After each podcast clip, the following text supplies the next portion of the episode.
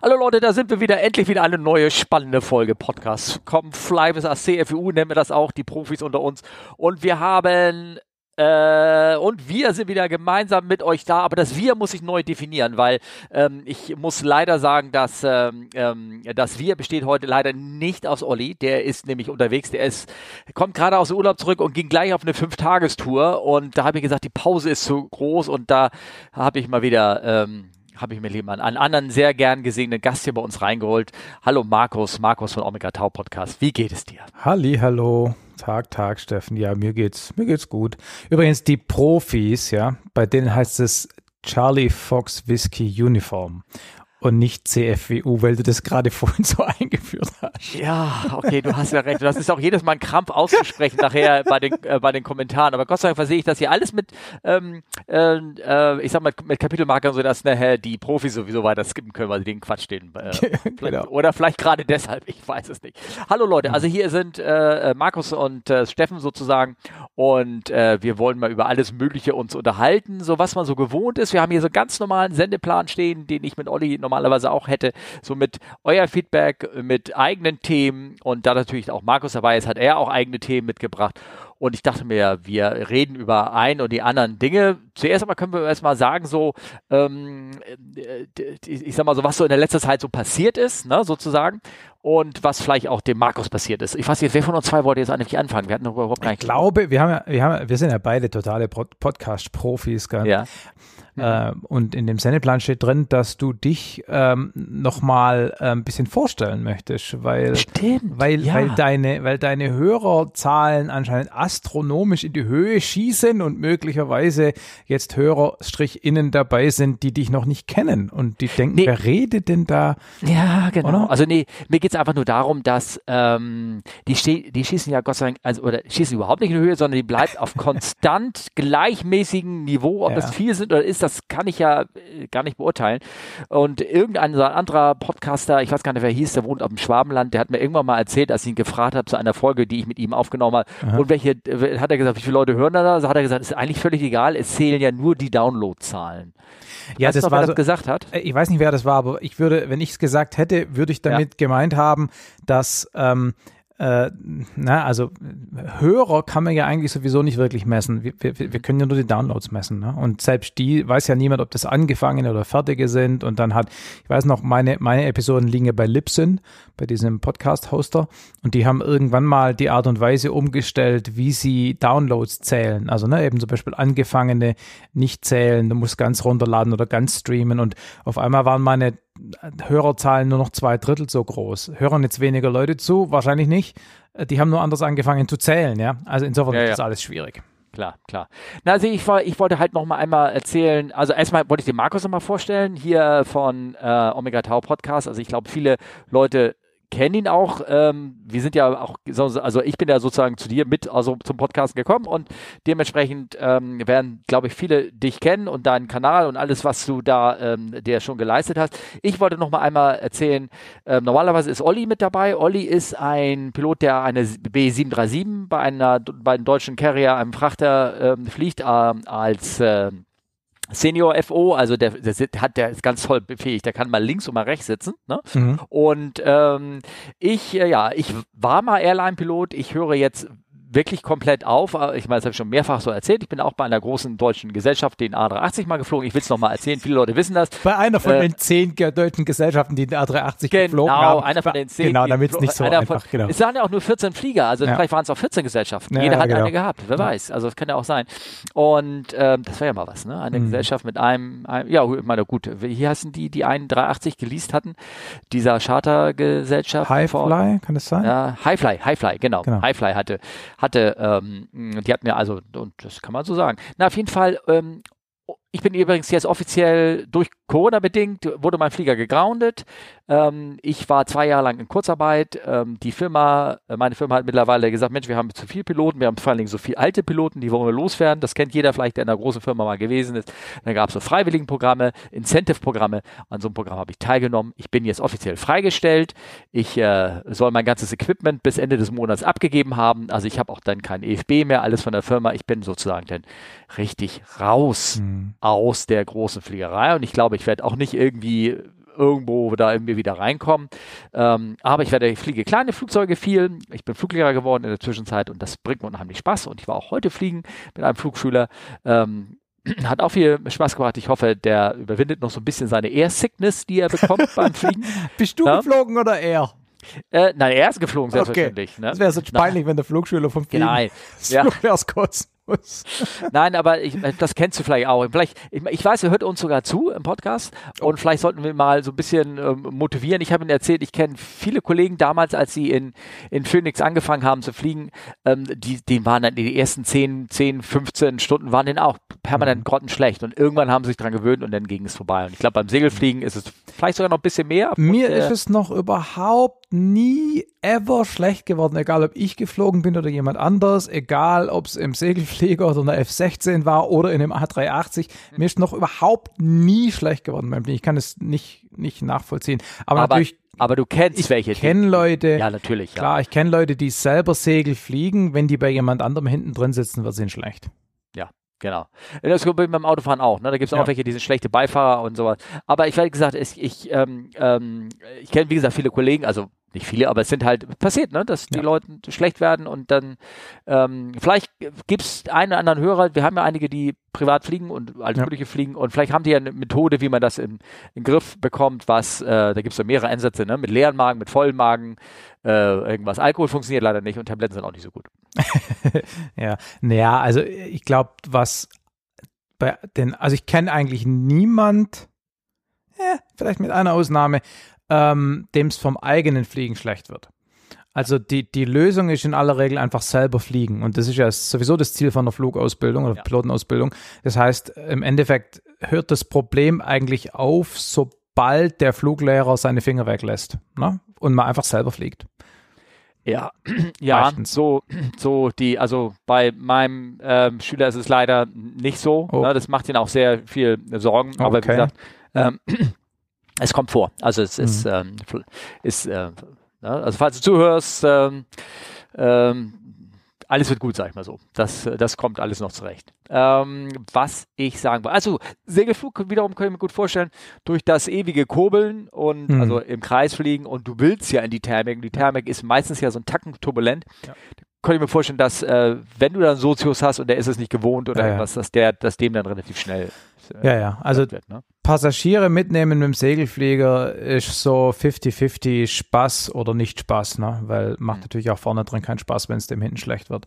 Ja. Ähm, Oh, das erinnert mich. Ich muss das raus und da gibt es eine ganz legendäre Ge Geschichte, die, die habe ich schon erzählt, ich will das gar nicht weiter erzählen. Wir machen mal weiter, ich, das, äh, sonst wiederhole ich wieder alte Geschichten von, von, die ich mal hier im Podcast okay. erzählt habe. Und, und vielleicht nochmal ganz kurz, weil du vorhin mhm. von dir als Vorstellung geredet hast, du warst also immer bei dieser großen Firma, hast vor 380 die 737 geflogen, ne? Als Kapitän, ja. Genau, genau. und ähm, davor noch was anderes? Ich, da, äh, davor hatte ich auch diese Senior-FO-Position, mhm. hatte ich ja von A340, also da durfte ich auch dieses links und rechts mal fliegen und mhm. sowas. Ganz toll, wobei das durfte ich für 737 auch, da war ich ja Ausbilder. ist egal. Auf jeden Fall, ähm, ähm, genau, also äh, war ich ähm, SFO auf dem A340 und davor FO auf dem Airbus A300 und 310er und davor auf der 737 und davor habe ich mal geflogen PA42 und die ganzen anderen kleinen ja. Flugzeuge, die man so braucht, um den größeren Schein zu machen. Ja. Okay. Angefangen selber habe ich in Santa Monica mhm. zu fliegen. Und der erste Flug, den ich da im Flugbuch drin habe, ist von 1985. 85. Ja. Ist interessant. Äh, ich habe 88 angefangen zu fliegen. Das ist gar nicht so arg viel später, ne? Natürlich bin ich erheblich jünger als du, ähm, aber ich also habe eben mental und körperlich? Naja, weiß ich nicht, aber ja? kalendermäßig. Ähm, ich habe halt mit 14 das Segelfliegen angefangen und du wahrscheinlich mit 18, 19 ähm, das Motorfliegen. Ja? Und daher ja. kommt diese weniger genau. Differenz, okay. genau. Genau. Aber ich muss ähm, auch nochmal erzählen, äh, da du, weißt du, wie viele Flugstunden du hast mittlerweile? Bestimmt, ne? Also um die 3000. Und wir müssen den Hörern erklären, dass äh, so Flugstunden auf Segelflugzeuge bzw. auf Kleinflugzeuge erworbene Stunden sind um den Faktor 5 wertvoller ähm, als die Flugstunden, die du hast, wenn du im Reiseflug irgendwo so ein, so ein großes Ding da irgendwo hinfliegst. Ne? Also, Klar, du hast, du hast natürlich die Hand mehr am Knüppel und fliegst mehr im Sinne von Piloting the Aircraft. Mhm. Aber auf der anderen Seite hast du natürlich bei deinem Job bei den großen Fliegern viel mehr zu tun mit Flugplanung, mit Entscheidungen treffen, strategische Entscheidungen treffen, mit, mit auch, auch, auch ähm, äh, du machst viel mehr Gefahreneinweisungen regelmäßig im, im, im wollte schon sagen, Windkanal, im Simulator natürlich. Ähm, das passiert beim Segelflug ja eigentlich alles nicht. Du machst einmal deine Ausbildung und dann machst du halt viel Handwerkliches, aber ansonsten machst du gar nichts. Also äh, alles, was mit Luftrecht und Navigation und diesen ganzen Procedures zu tun hat, existiert alles gar nicht. Insofern weiß ich nicht, ob wertvoller da der richtige also Maßstab ich, beim Segelflugzeug endet jeder Flug mit einem Engine out. Also, ja, das ist halt nicht richtig, ne? Also weil es ja oh. gar, also es fällt ja kein Triebwerk aus, weil es ja keins gab und das ist halt was anderes. Ah. Also ich ja. habe im Rahmen der UL-Ausbildung haben wir ja tatsächlich einen Engine-Out-Approach gemacht. Also Flugler ja. hat wirklich Motor abgestellt, nicht Leerlauf, sondern Clock aus.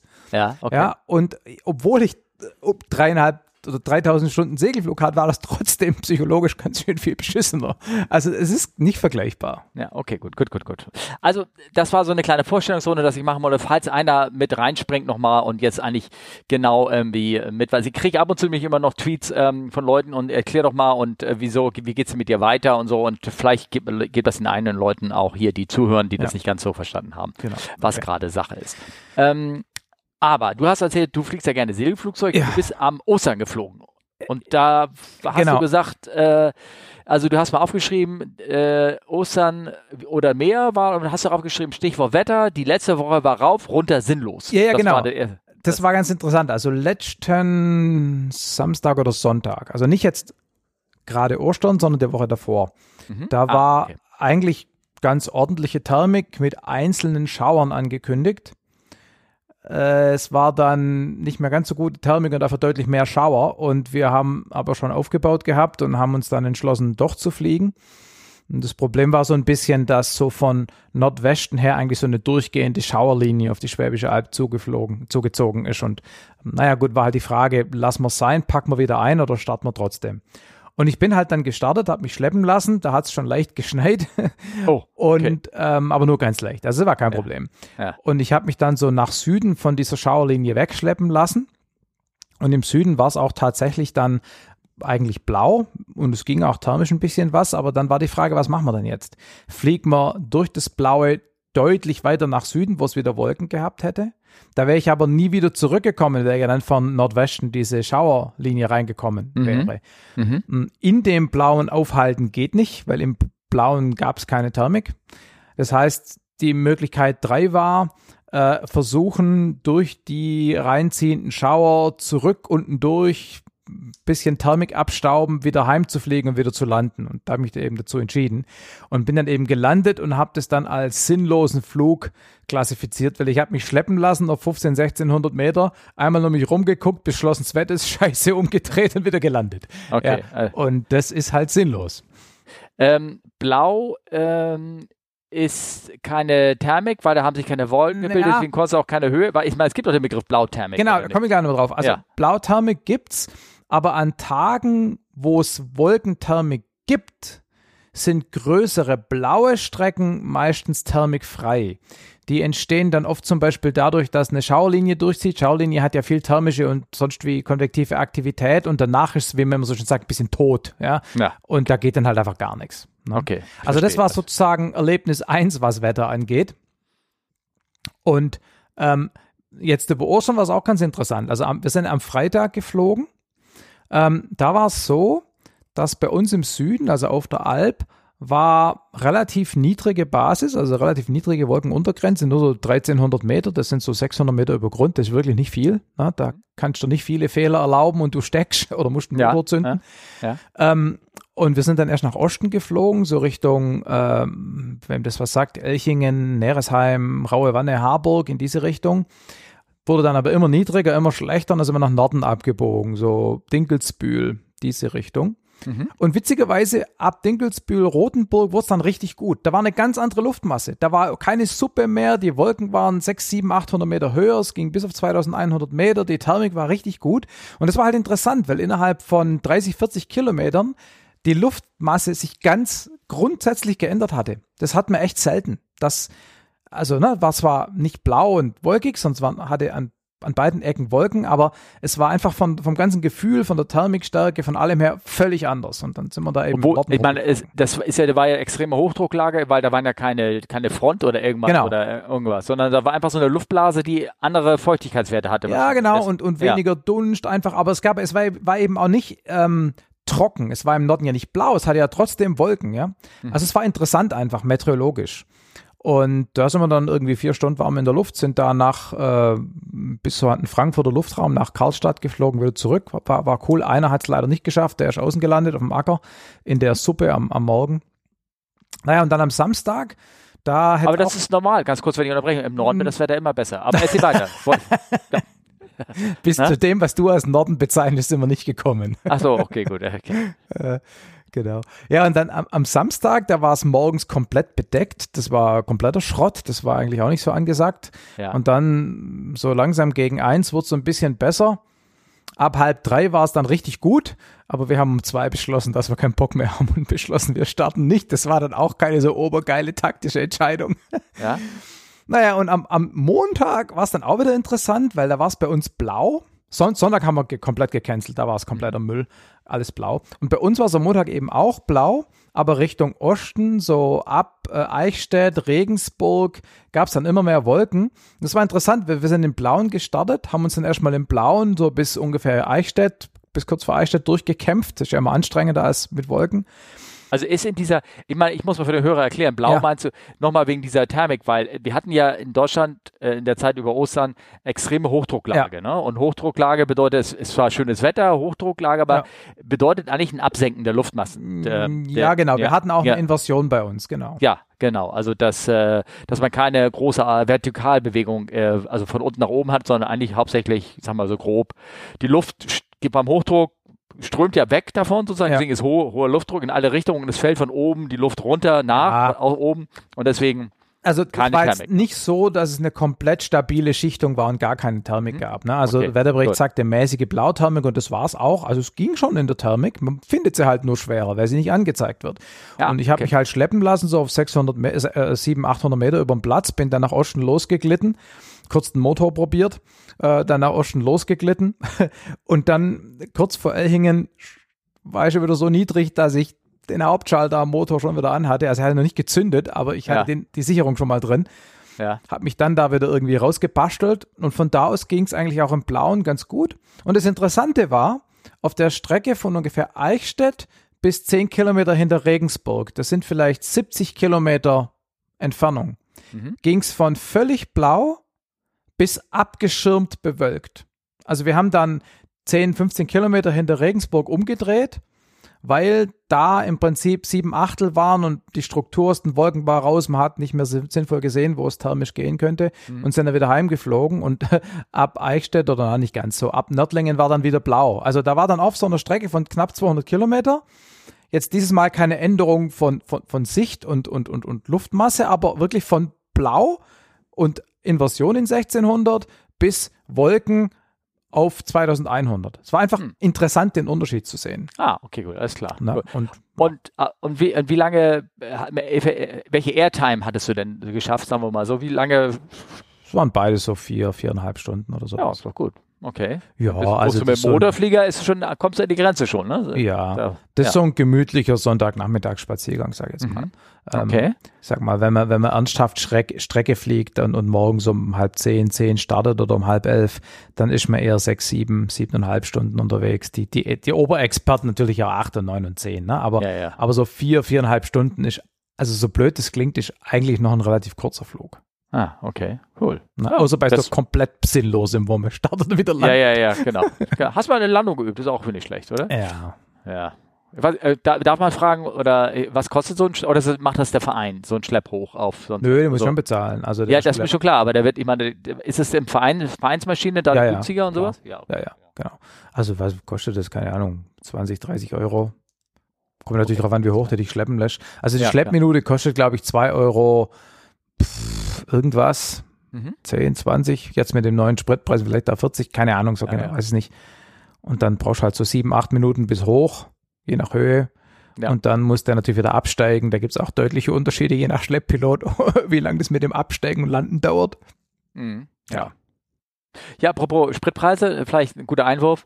Ähm, hier mein äh, Fliegerverein hat die, hat die Preise jetzt erhöhen müssen, ja. relativ schlagartig sozusagen ja. auf um 9 Euro die Stunde, je nach Flugzeug so von 9 bis 12 Euro die Stunde.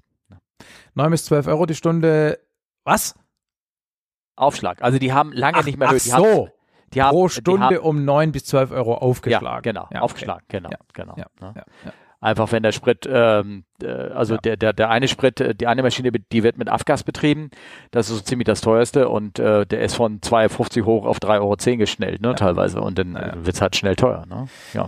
Ja, ja, ärgerlich. Ähm, hm. Segelflieger betrifft es natürlich nur bedingt, weil der F-Schlepp jetzt in die Gesamtkalkulation nicht so unglaublich äh, hm. eingeht. Aber das UL-Fliegen haben wir bei uns auch erhöht, leider. Hm. Ja. ja, ist halt so. Muss man so. Und dann hast du geschrieben, mal ganz kurz, ähm, afrikanische Ostern. ja, ich habe, ähm, was war das, 2013 oder 14 war das. Da äh, an Ostern war eben auch mal wirklich tolles Wetter, vier Tage lang tolles Wetter. Und ähm, ich gucke gerade nochmal das Dokument, wann das war, 2000 wie viel, aber es steht ja nicht in den ersten drei Zeilen. Oh, 2009 sogar schon, wann ist das alt?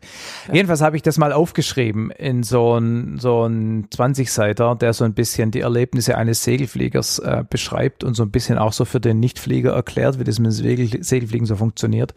Ähm, wird man in die Shownotes tun, denke ich. Ja, genau. Ähm, kann der ein oder andere vielleicht durchlesen. Ist, glaube ich, so ein ganz, ganz schöner Read, wie es so schön heißt. Ja, ja, ist schön. Ja, okay. Also du kannst also nicht nur äh, reden, sondern auch schreiben. Weiß ich nicht, ob ich das kann, aber ich schreibe halt so, wie ich rede. Ja. Ja, okay, alles klar. das ist ja schon mal eine positiv. Also, also ich genau. kann da nicht schreiben, ich bin eine Waldorfschüler, sage ich gleich ja, ja, das hat nichts zu tun. Wobei äh, Waldorfschüler, weiß nicht, lernt man das fliegen? Nee, also die Tatsache, dass du auf der Schule warst, heißt ja nicht, dass du alles irgendwie nicht kannst. Du hast ja immerhin das Fliegen erfolgreich praktiziert. Ja, ich musste mir selber alles beibringen. Ach so. Das ist das. Sie haben mir selber, haben sie mir nichts, aber mir Lesen, Schreiben beigebracht und den Rest habe ich mir selber beigebracht. Mhm. Das, anders geht das gar nicht. Mhm. Ähm, du warst in, in DXB, habe ich gelesen. Genau, ich war in DXB. Ich wollte mal erzählen, dass ich im Urlaub war. Also wir ähm, waren ganz dekadent, haben uns per Standby, ja, also ähm, also diese das die unterste Kategorie der günstig Ticket, die man bei uns in der Firma ähm, haben kann, ähm, die gehen auch teilweise bei anderen Airlines, unter anderem eben wie bei Emirates sind wir geflogen, von Hamburg aus direkt nach äh, Dubai. Ich weiß, das Ziel selber, man möge uns hauen, ähm, ist eigentlich, ich sag mal so, äh, globalpolitisch eine, eine Katastrophe, ne? Weil ja. wenn du, ich kann noch mehr darüber erzählen, aber wir hatten, wir wollten uns ein bisschen Nach-Detox machen und eigentlich haben da nichts vorgehabt und das ist schon der dritte Versuch, dass wir dahin wollten, kam immer irgendwie Corona dazwischen, mhm. also auch wirklich mit positiven Ergebnissen und so bei meiner Frau und alles. Nichtsdestotrotz haben wir gesagt, setzen wir uns und vor allen Dingen, wer, das Schöne war, also wir wollten Sonntag fliegen und dann mhm na, hast du so ein Stamper-Ticket, kannst du dich äh, auch, musst du auch einchecken, das Ganze, wie, das, wie man das so macht bei so einem Flugzeug. Und dann stelle ich fest, für den Sonntag, wo wir fliegen wollten, das ist ja gar kein A380. Ne? Hm. Oh, und ich wollte ja auch unbedingt 380 nochmal ja, fliegen. Ne? Und dann haben wir geguckt, oh, aber heute geht ein 380.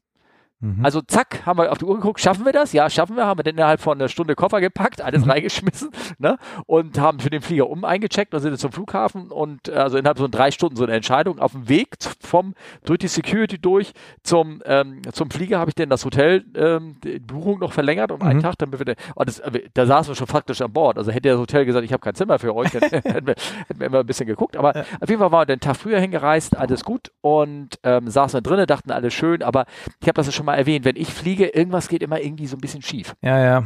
Habe ich Ist schon so, ne? gehört. Ne? Mhm. Ja, hast du schon gehört, ne? Ja, ja. Und da ähm, auch kam die Begrüßungsansage von dem Kapitän. Ich bin übrigens, ähm, ich bin natürlich klar, ich habe hab ich an, an der Cockpit-Tür gekratzt, Hallo, guten Tag, Ausweis gezeigt, darf ich mal gucken und so. Und die haben mir hey, ganz aber das, begrüßt. Das war eine andere Airline logischerweise, ne? Das war EK, also Emirates. Und da, ne? da hast du trotzdem als, oh, ich darf den Namen nicht sagen, als ehemaliger Pilot einer großen deutschen Airline, einer ja. von den vielen, die den 380 betreibt, ähm, betrieben hat. Äh, habe ich guten Tag am Morgens gesagt. Und die waren ganz, also ich habe beim, als ich reingegangen bin, ich, hab, ich konnte nicht ins Cockpit rein. Okay. Gegenteil, selbst am Boden haben sie gesagt, ich darf bei denen nur bis an die Türschwelle. Okay. Ich, ich durfte, ich meine, es, die standen da, da, war, da saßen nämlich, was ich nachher gesehen habe, da war ein Mechaniker drinne, da waren die beiden Piloten drinne und noch irgendwie einer. Und ich durfte nicht meinen Fuß über die Schwelle setzen, mhm. sozusagen. Ich durfte okay. nicht physisch in den Cockpit-Raum reindringen. Ja, wir haben ein bisschen geschnackt, geredet. Ähm, war äh, der der ähm, Co-Pilot war, ähm, ich schätze mal, der war ein bisschen älter als der Kapitän. Der war so äh, gerade mal 40 oder sowas sah aus. Ich glaube, ein bisschen Franzose und ähm, nee, aber Franco-Kanadier, so würde ich ihn einstufen, mhm. also von dem vom Dialekt her. Und ähm, der ähm, haben wir ein bisschen gequatscht über Corona, alles so, was ich gemacht habe, was jetzt mit passiert und haben so ein bisschen was ausgetauscht und dann haben wir uns hinten hingesetzt und dann kam die nächste Ansage, Begrüßungsansage und da, da kratzt man sich schon am Kopf. Da kam die Ansage, meine Damen und Herren, ich möchte Sie ganz herzlich hier an Bord behalten, unsere Reise nach äh, ne, ähm, Dubai, bla blub, ne? Wir haben ein kleines technisches Problem und ähm, wir versuchen das innerhalb unserer Duty-Zeit, äh, die wir haben, äh, das Problem zu lösen. Mhm. Also meine Frau, die ähm, saß, wir konnten nicht zusammensitzen, weil ne, die letzten Plätze irgendwo so mhm. bekommen, irgendwo im Flieger. Die saß also ein paar Reihen da weiter und ich schreibe ihr so, wieso erwähnt er gleich in der ersten mhm. Ansage, dass, dass seine Duty-Zeit eventuell ein bisschen ja. knapp sein würde. Ne? Und ja. ich so, oh geil, wo sitzen wir jetzt wieder drin? Ne? Und ähm, ja, am Ende lange Rede, wir saßen drei Stunden an Bord. Uh. Ne? Die haben ähm, alles Mögliche probiert, die fuhr, dann fuhren sie mal die Klappen aus, dann fuhren sie wieder an. Was, was war denn kaputt? Ich weiß es nicht, ich weiß es jetzt, okay. er hat es nicht erklärt. Die haben irgendwann das Schiff komplett stromlos gemacht, mhm. einmal rausgefahren. Das kenne ich, das, das, ne, das ist manchmal so eine Methode, die tönen als Computermensch. Naja, Reboot sagen, halt, ne? Ja, Reboot, genau. Die, die turn it off and on again. Ne? Ja, genau. Also das haben sie tatsächlich gemacht, aber da musst du auch wirklich alles ausschalten bei den Dingern. Wenn, du, mhm. wenn das ist so die Last Line of Defense. Du kannst ja einzelne Computersysteme ja. ausschalten, aber wenn du den ganzen Flieger komplett runterfährst, Augenblick wartest und dann wieder hochfährst, das dauert irgendwie mhm. ein bisschen. Das ist auch lässig, Klimaanlage, alles geht aus, das haben sie auch gemacht. Insgesamt hat er in der, diesen drei Stunden hat die erste Ansage gemacht, dann hat er eine nach 45 Minuten gemacht, dann hat er eine nach einer halben Stunde gemacht, hat gesagt, so, wir schalten jetzt einmal aus, in 20 Minuten geht das Licht aus und dann ne, melde ich mich denn danach wieder. Mhm. Dann hat er also, hat das 20 Minuten, hat, ging aus, da hat er immer gesagt, ja, und dann klären wir das ab und dann hoffen wir, dass wir das dann losgehen. Dann hat also eine zweite Ansage gemacht, dann die dritte, dass wir gleich alles ausschalten. Dann hat er eine halbe Stunde später, nachdem wir alles an war, gesagt, so, es hat geklappt, jetzt noch zehn Minuten, dann geht's los. Mhm. Und dann kam die Ansage vom Pörser eine halbe Stunde später. Also mit anderen Worten, das, also insgesamt waren wir drei Stunden da oh. irgendwie an Bord. Mhm. Ähm, warum sie uns nicht äh, runtergelassen haben, wieder raus, weil sie, ne, das könnt ihr mir mhm. vorstellen, hat so ein bisschen diese, da muss ich dich auch versorgen, Gründe, ja. weißt ja. du, so ein bisschen, ja. ne, dieses ganze Verspätungsthema, Entschädigung und sowas. Mhm. Dann haben sie einmal Getränke ein bisschen serviert, einmal ein bisschen Snack serviert und vor allen Dingen, was uns auch ein bisschen echt gewundert hat, das fanden wir auch nicht gut. Also erstmal dieses Informationsmanagement. Mhm. Ich sag mal so, wenn das eine Maschine nun saßen wir ganz hinten in der Echo. Ganz, ganz hinten irgendwo neben mir waren Kinder, Niedersachsen und äh, ähm, Schleswig-Holstein hatten irgendwie Ferien. Mhm. Anfang, da war echt die Hölle los. Und die waren alle total entspannt. Ne? Mhm. Ähm, neben, bei meiner Frau sagte, neben eine, war eine sagte, die, die ging halt dann weiter nach ähm, irgendwo, ich glaube Malediven oder was, flogen die weiter. Ja. Und die so, ach ja, unsere drei Stunden jetzt, ja, unser Flieger, wenn wir da ankommen, dann haben wir ja, dann, dann, dann, die werden wir ja gar nicht mehr schaffen. Aber die werden den Flieger bestimmt für uns anhalten, ne, das erwartet, ne? Mhm. Meine Frau so, mm, sure, yes. ja, Ganz bestimmt. Kein, ach Quatsch, überhaupt nicht. Das, das, das, der, der wird abgeflogen. Naja, auf jeden Fall, ähm, die Leute waren total entspannt. Das hat echt gewundert, weil, ich sag mal so, in dieser anderen deutschen Gesellschaft, die ich kenne, sehr gut kenne, mhm. da wäre die Hölle los gewesen. Mhm. Weil die Leute nach spätestens nach einer Viertelstunde Verspätung, da ist eine Thermik an, an Bord, weil die Leute einen ganz anderen Anspruch haben. Ganz wirklich.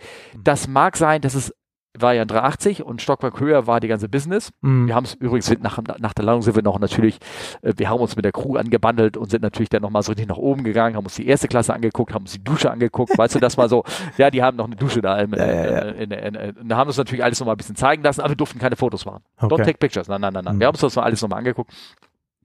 Na, auf jeden Fall waren wir von der Seite her ein bisschen enttäuscht, weniger Informationsmanagement und dann hat uns das verwundert auch, ähm, dass ähm, hinten, wir saßen ja ganz hinten, hinter uns waren natürlich auch Türen mhm. und die Gäste sind natürlich irgendwann nach einer halben Stunde aufgestanden, sind rumgegangen, sind down, down auf Toilette gegangen und meine Frau sagt, sie stand da auch eine Stunde rum hinten, weil sie sich ein bisschen die Beine mhm. vertreten wollte und da war keiner von der Kabine zu sehen. Mhm. Und ganz ehrlich, das würde es bei uns nicht geben, ich, weil es einfach auch nicht darf. Ich weiß nicht, wie die Regeln bei EK sind, mhm. ne?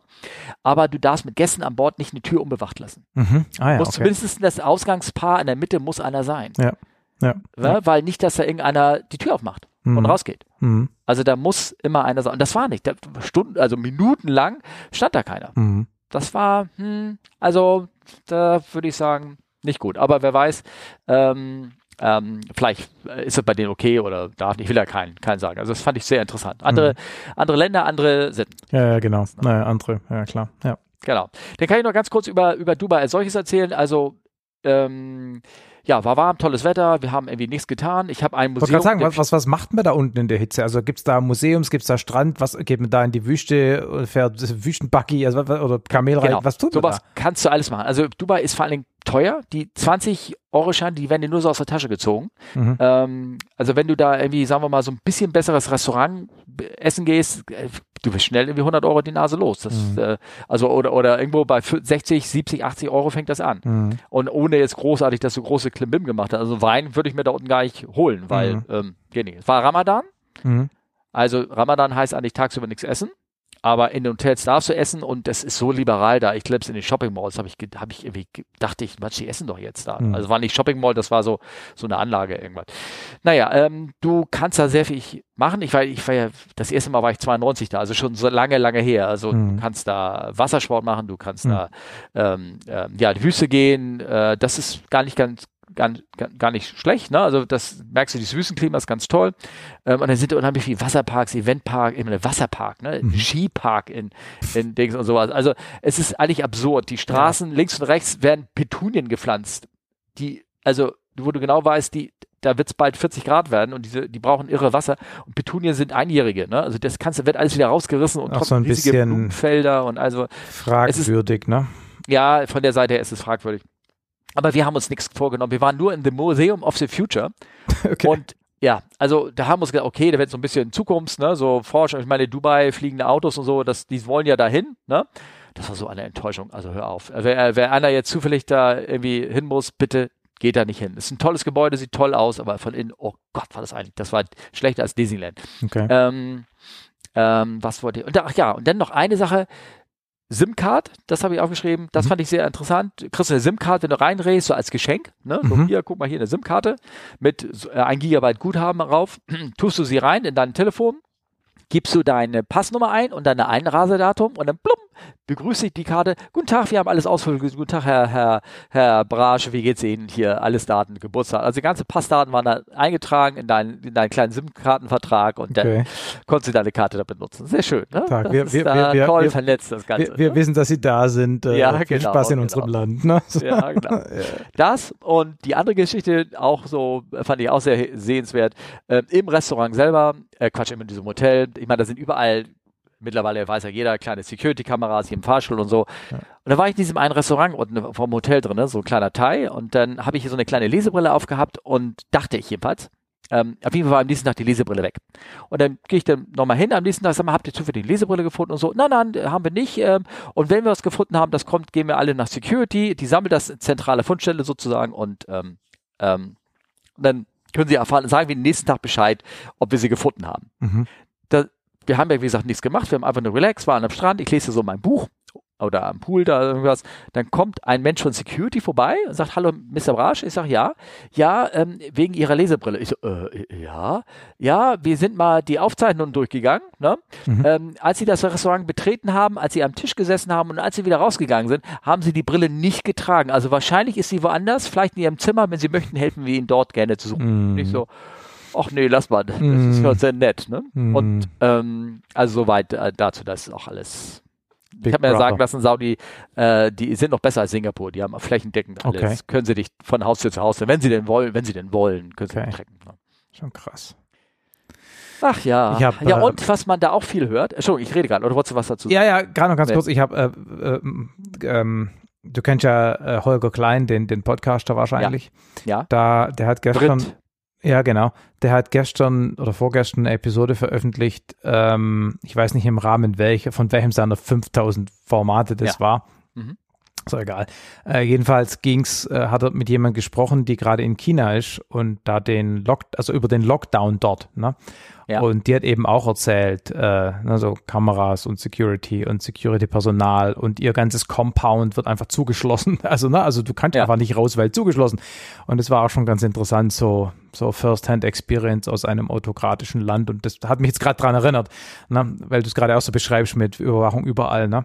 Also will man nicht haben. Das ähm, will man nicht haben. War Nein. Interessant. Also und ähm, auch ein Kollege hier von mir, der, ich glaube, das habe ich ja wirklich schon im Podcast erzählt, der war in China, anderes Thema, aber der mhm. war in China, die waren irgendwie zu dritt unterwegs, haben so eine kleine Kneipentour oder irgendwas gemacht, den haben sie irgendwie verloren die wussten nicht, wo er ist und haben hm. die schon überall gesucht und dann kam da gerade ein Polizist vorbei mit seinem Auto und den haben sie gefragt, sag mal, wir suchen jemanden, kannst du uns da helfen? Und der hat dann gesagt, ja, gib mir mal seinen Pass und hat er den seinen Pass da irgendwie genommen, ja, oder irgendwas, Name, irgendwas. Die hatten also gegenseitig so Passkopien, falls man es verliert, oder ich weiß nicht. Äh. Und die, äh, und dann hat er das eingetippt, eingetippt, ne, oder den Namen oder irgendwie sowas und dann hat kurz gedauert und dann hat er gesagt, ja, wir haben ihn, der ist da hinten in der Kneipe um die Ecke, da ist er gerade reingegangen. ja. Ja, okay. Ist doch geschickt, wenn dir der Staat dabei hilft, einen Kumpel in der Kneipe zu finden. Also dem Hotel habe ich äh, ein Feedback geschrieben, habe gesagt, ähm, dass es in manchen Kulturkreisen ja wirklich, die, die mögen sowas. Ne? Ja. Ähm, wenn sie, das ist so eine Sicherheit, die man dann verspürt, wirklich, dass hier ist alles safe und wenn ja. nicht, dann finden wir euch. Aber aus westlicher Sicht ist das ein bisschen creepy. Ne? Ja. Also das ist ein bisschen, naja. Also jetzt hätten sie einfach nur sagen so im Hotel, tut mir leid, Lesebrille haben wir nicht gefunden. Das hätte mir persönlich genügt. Äh, klar, ja. Ähm, und ja, was man auch da gehört hat, war ähm, trotzdem sehr viele Russen. Mhm. Oder russische Sprache. Ich weiß nicht, also ich, ich kann Russisch, Ukrainisch nicht unterscheiden. Das hört sich ja sehr ähnlich an, aber mhm. es war äh, also dadurch sehr, sehr russisch. Hast du gesehen, waren relativ da überall. Äh, die konnten, ich meine, die Flüge sind ja auch noch dort. Du kannst ja da einreisen und ich glaube, die hatten keine Schwierigkeiten, ihr Geld da irgendwie rein und raus zu bekommen. Mhm. Also da hat man das Gefühl, da wirken keine, keine Sanktionen. Ähm, ich weiß gerade gar nicht, ob ich mich richtig erinnere, aber ich meinte gehört zu haben, dass die Emirate da unten eben auch nicht bei den Sanktionen mitmachen. Nein, aber ich, machen sie auch nicht. Na, ja, genau, okay, nein, nein. Ja, genau. Ähm, Emirates selber oder der, der Sir, sonst was wie er heißt, der äh, Besitzer von oder der, der Chef von ähm, Ja, ganz berühmt, ähm, ne? Der, ja, ganz der, regt sich doch immer so auf, der ist so ein ja. Rummauler. Ich habe aber trotzdem genau. vergessen, wie er heißt gerade. Ja, ist nicht so schlimm wie der von Katar, aber er ist. Äh, ah, stimmt, der Katar-Mensch war es, genau. Der, ist, der regt ja, ja. richtig auf. Also Der ist ja schon ein bisschen britisch. Äh, also, und der hat gesagt, solange der Besitzer mein, der Airline, der Sheikh, ne, Sheikh Said, solange er ähm, möchte, dass wir nach äh, Russland fliegen, fliegen wir nach Russland. Zack. So.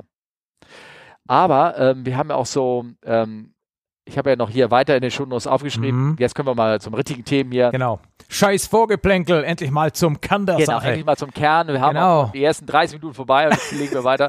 Prima. Und zwar, äh, ich wollte sagen, ähm, es gibt ja so eine Blacklist äh, der mhm. EU von Airlines, die also aufgefallen sind, weil sie mangelnde technische Zustände haben oder Flieger nicht gut sind und mhm. Wartungsfehler und all sowas.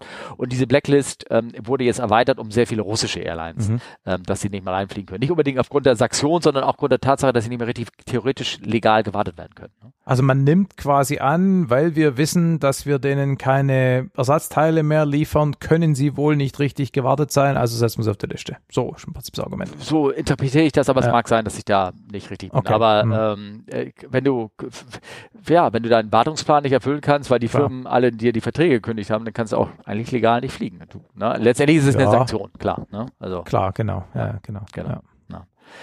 Ja. Das ist eh ganz interessant, ne, was da ja. gerade läuft. Ich habe es reingeschrieben, Flugzeugklau. Ne? Ich weiß nicht, ob du es gelesen hast. So ein, das, äh, so ein Achter Jumbo von Airbridge Cargo. Äh, Airbridge okay. Cargo ist anscheinend eine russische Firma, wo sie auch nicht vorher. Ja. Ja. Die, die, der Lesser, also der Verliesende, hat mhm. im Prinzip den Leasingvertrag gekündigt und die haben halt das Ding dann ohne äh, gültige also der hat wohl auch die Lufttüchtigkeit irgendwie zurückgezogen. Keine Ahnung, wie das genau funktioniert. Aber das Ding einfach trotzdem nach Russland geflogen. Jetzt steht das Ding halt irgendwo in Russland. Der Leser hat, der Lesser hat Pech. Und der Flieger, gut, wahrscheinlich ins Ausland können sie nicht mehr damit, sonst wird er vermutlich festgesetzt. Aber innerhalb von Russland werden sie wahrscheinlich damit jetzt weiterfliegen, obwohl er ihnen eigentlich nicht mehr gehört oder nie gehört hat, aber jetzt auch der Leasingvertrag nicht mehr läuft. Schon krass. Das ist mit, das mit ganz, ganz, ganz vielen Ge äh, Flugzeugen passiert, dass hm. die ähm, äh, die Lesser, äh, genau, ihnen die Rechte entzogen haben, weil die weil sie gar nicht mehr mit ihnen handeln durften, ja. sozusagen, ne? weil ja. das, wenn das irgendwie mit Amerika zu tun hat und sowas, und die Amerikaner machen ja richtig, schreiben die rein, die Strafen, die, die du als Geschäftsführer zu erwarten hast, wenn ja. du weiter mit denen Geschäfte machst. Und damit hat auch äh, viele sind ja, ähm, ich sag mal, Bermuda oder irgendwie sowas registriert, mhm. äh, die Länder, mhm. und die haben denen auch gleich die Registrierung entzogen. Mhm. Und, und davon sind trotzdem viele, äh, gab es eine Aeroflot, die ist weitergeflogen mit Passagieren an Bord, auch hin und wieder zurück und wurde mhm. auch wieder rausgelassen, theoretisch okay. aus dem Land. Aber ich meine, da ist natürlich ähm, die Frage, wenn der, als, als Beispiel, das war ein Flug, wie gesagt, der, der ging nach Kairo und auf dem Weg dahin hieß es so, du bist nicht mehr legal und die sind in Kairo gelandet und sind wieder rausgeflogen. Ja, ich glaube, das hatten wir letztes Mal auch erzählt. Ich meine, ganz, das ist wie so eine, das eigentlich, ich kann mir das vorstellen, als Land sagst du nur, weißt du was? Hau ab. Weg. Hau ab. Jetzt, genau. sonst habe ich dich an Bord, ich habe einen Haufen Klar. Sackprobleme, wenn ja, du ja. da bleibst und das wird schon alles gut gehen. Ne? Naja. Ja? Klar. Und mit Putin, vielleicht wollten sie sich auch nicht weiter mit Putin irgendwie dann so weiter anlehnen. Es ne? soll Länder geben, die das so sehen, ja. Ja, ja, ja genau. Mit Flugzeugklau, oder beziehungsweise, nein, es war kein Flugzeugklau, ich weiß, ein Kollege hat mal erzählt, der, ähm, äh, der sagte Modi-Luft was? Modi-Luft, nö. Ja. Ähm, das war, ich weiß nicht, ob das der, der Firmenname, aber es gab Modi Air oder irgendwie sowas. Das mhm. war eine, ich kann, ich suche das mal raus, ich das steht jetzt bei uns hier nicht in den Shownotes drin. Hm. Das war auch so eine versuchte Kooperation meiner Firma mit irgendeiner englischen, äh, indischen Firma. Mhm. Äh, Modi, Modi war so ein Industrieller, ein. So heißt äh, doch jetzt auch irgendwie der, der Präsident oder Chef von dem Laden gerade, oder? Das weiß ich nicht, aber es ist, wenn das so ähnlich ist wie die Familie Patel, ich meine, davon sind, glaube ich, ja, 500 ja. Millionen. Also vielleicht, vielleicht läuft das so in der. Ja, doch, der aktuelle Präsident heißt Modi. Ja, genau. Aber okay. Ja, also vielleicht ist es sowas wie Schmidt, Müller, May äh, und sowas. Ne? Und, Narendra Modi, ähm, genau. Ja, genau. Und äh, äh, der, der hatte eine Airline gegründet äh, und mit äh, Kooperation aus Deutschland und das hat irgendwie teilweise auch dann funktioniert und da gingen auch teilweise Maschinen von, von meiner Firma dorthin, alte 37s und sowas, die flogen dann weiter rum, aber irgendwann war die Firma pleite und die Maschinen waren noch da und gehörten eigentlich noch, äh, noch äh, ja, Deutschland sozusagen mhm. und ähm, und dann haben sie, ich sag mal so, dann waren, haben sie irgendwie geschafft, alle Papiere einigermaßen hinzubügeln, dass sie in die Flugzeuge, dass sie sich wieder rausfliegen konnten. Und das war, die wurden sie, haben sie trotzdem dann so eine Nacht- und Nebelaktion. Mhm. Äh, nachts um drei dann irgendwie so Startup requested, so dass er nicht einer nachfragen könnte, sag mal, hier fehlt doch irgend oder den legen wir nochmal irgendwie ein Steinchen im Weg und so. Und dann äh, haben sie die Dinge auch dann da irgendwie rausgeflogen. Alles legal, das mhm. alles in trockenen Tüchern, aber die wussten, da kann noch so viele Sachen noch dazwischen kommen, irgendwas, sodass sie sie nachts dann irgendwie, ich sag mal, mehr oder weniger heimlich rausgeflogen haben. Gehabt, mhm. ne? also das, äh, der weiße Kollege, der das gemacht hat, der, der wurde gefragt, machst du das? Ja, klar, können wir probieren. Ne? ja, die cool. rausgekriegt. Naja, das ist eine alte Geschichte. Ja. Ähm, ja, und dann habe ich was reingeschrieben gehabt. Äh, da hattest du mich nachgefragt, was ist das denn? Ja, genau. Ich dachte, du hast dich vertippt. Ja. Äh, ne, Stichwort Waldorfschule kann ja nicht schreiben. Dachte ich, das ja. Wort Prachter ist bestimmt ein äh, Verschreiber und sollte eigentlich Frachter heißen. Aber ich hatte mich geirrt. Prachter heißt Passenger, umgebauter Kombi-Dinger, oder? Prachter ist, war so ein Kunstwort, was ja, ach nee. Also, ach ja, ja, ach ja, ja, okay. Nee, Kinder. Also äh, erstmal schreiben, IATA Guidelines für Prachter hören auf. So uh -huh. habe ich es mal aufgeschrieben. Ähm, naja, also man hatte, man hatte großen Cargobedarf für äh, teilweise sehr leichtgewichtige Fracht, also für Kartons mit Schnelltests, sagen wir mal so. Mhm. Und dann hat man sich auf Verfahren geeinigt, wie man die Passagiermaschinen oben, wo man die, entweder die Sitze ausgebaut hat mhm. und die Sitze mit so Netzen überzogen hat und damit dann Fracht transportieren könnte. Mhm. Weil das eigentlich Passagierflugzeuge sind, die aber Fracht transportieren, hat man sie statt Frachter Prachter genannt. Mhm. Irgendwie okay. so. Ne, ja, das, das ist auf so, Englisch so Freighter? Also ist das, das ein deutsches Wort oder gibt es auch Englisch? Das war nur ein deutsches Wort. So, okay. Und das war, steht wahrscheinlich in keinem Lexikon drin oder so. Das ist so, hat sich einfach so eingebürgert. Ne? Ich google das gerade mal für uns. Ja, Prachter, genau. Prachter, genau. Was ist eigentlich ein Prachter? Ja. Ein Prachter steht. ist eine Mischung aus Passagierflugzeugen und Flach, Frach, Frachter. Also siehste? tatsächlich, siehst du? Ja. Ha, okay, ja. gut. Also. Okay. Ja. So, und die Guidelines hören auf. Äh, mit anderen Worten, äh, die IATA, also die, das hm. ist ja die Passagier... International Air Transport Association, ne? Ja, genau. Habe ich nicht äh, gegoogelt, wusste ich so. Ja, super, Respekt. Und, ähm, und die Guidelines äh, verlieren ihre Gültigkeit irgendwie Ende Juni oder so, ähm, damit dieses äh, Verfahren, das war zeitlich beschränkt. Ähm, Ach so, das musste man das speziell erlauben, dass man das darf, oder wie? Naja, man hatte sich irgendwie auf, äh, auf Standards geeignet. Ähm, so ein Frachtflieger hat ja andere Sicherheitsbestimmungen als ähm, und anderen Kabinenaufbau als ein mhm. Passagierflieger.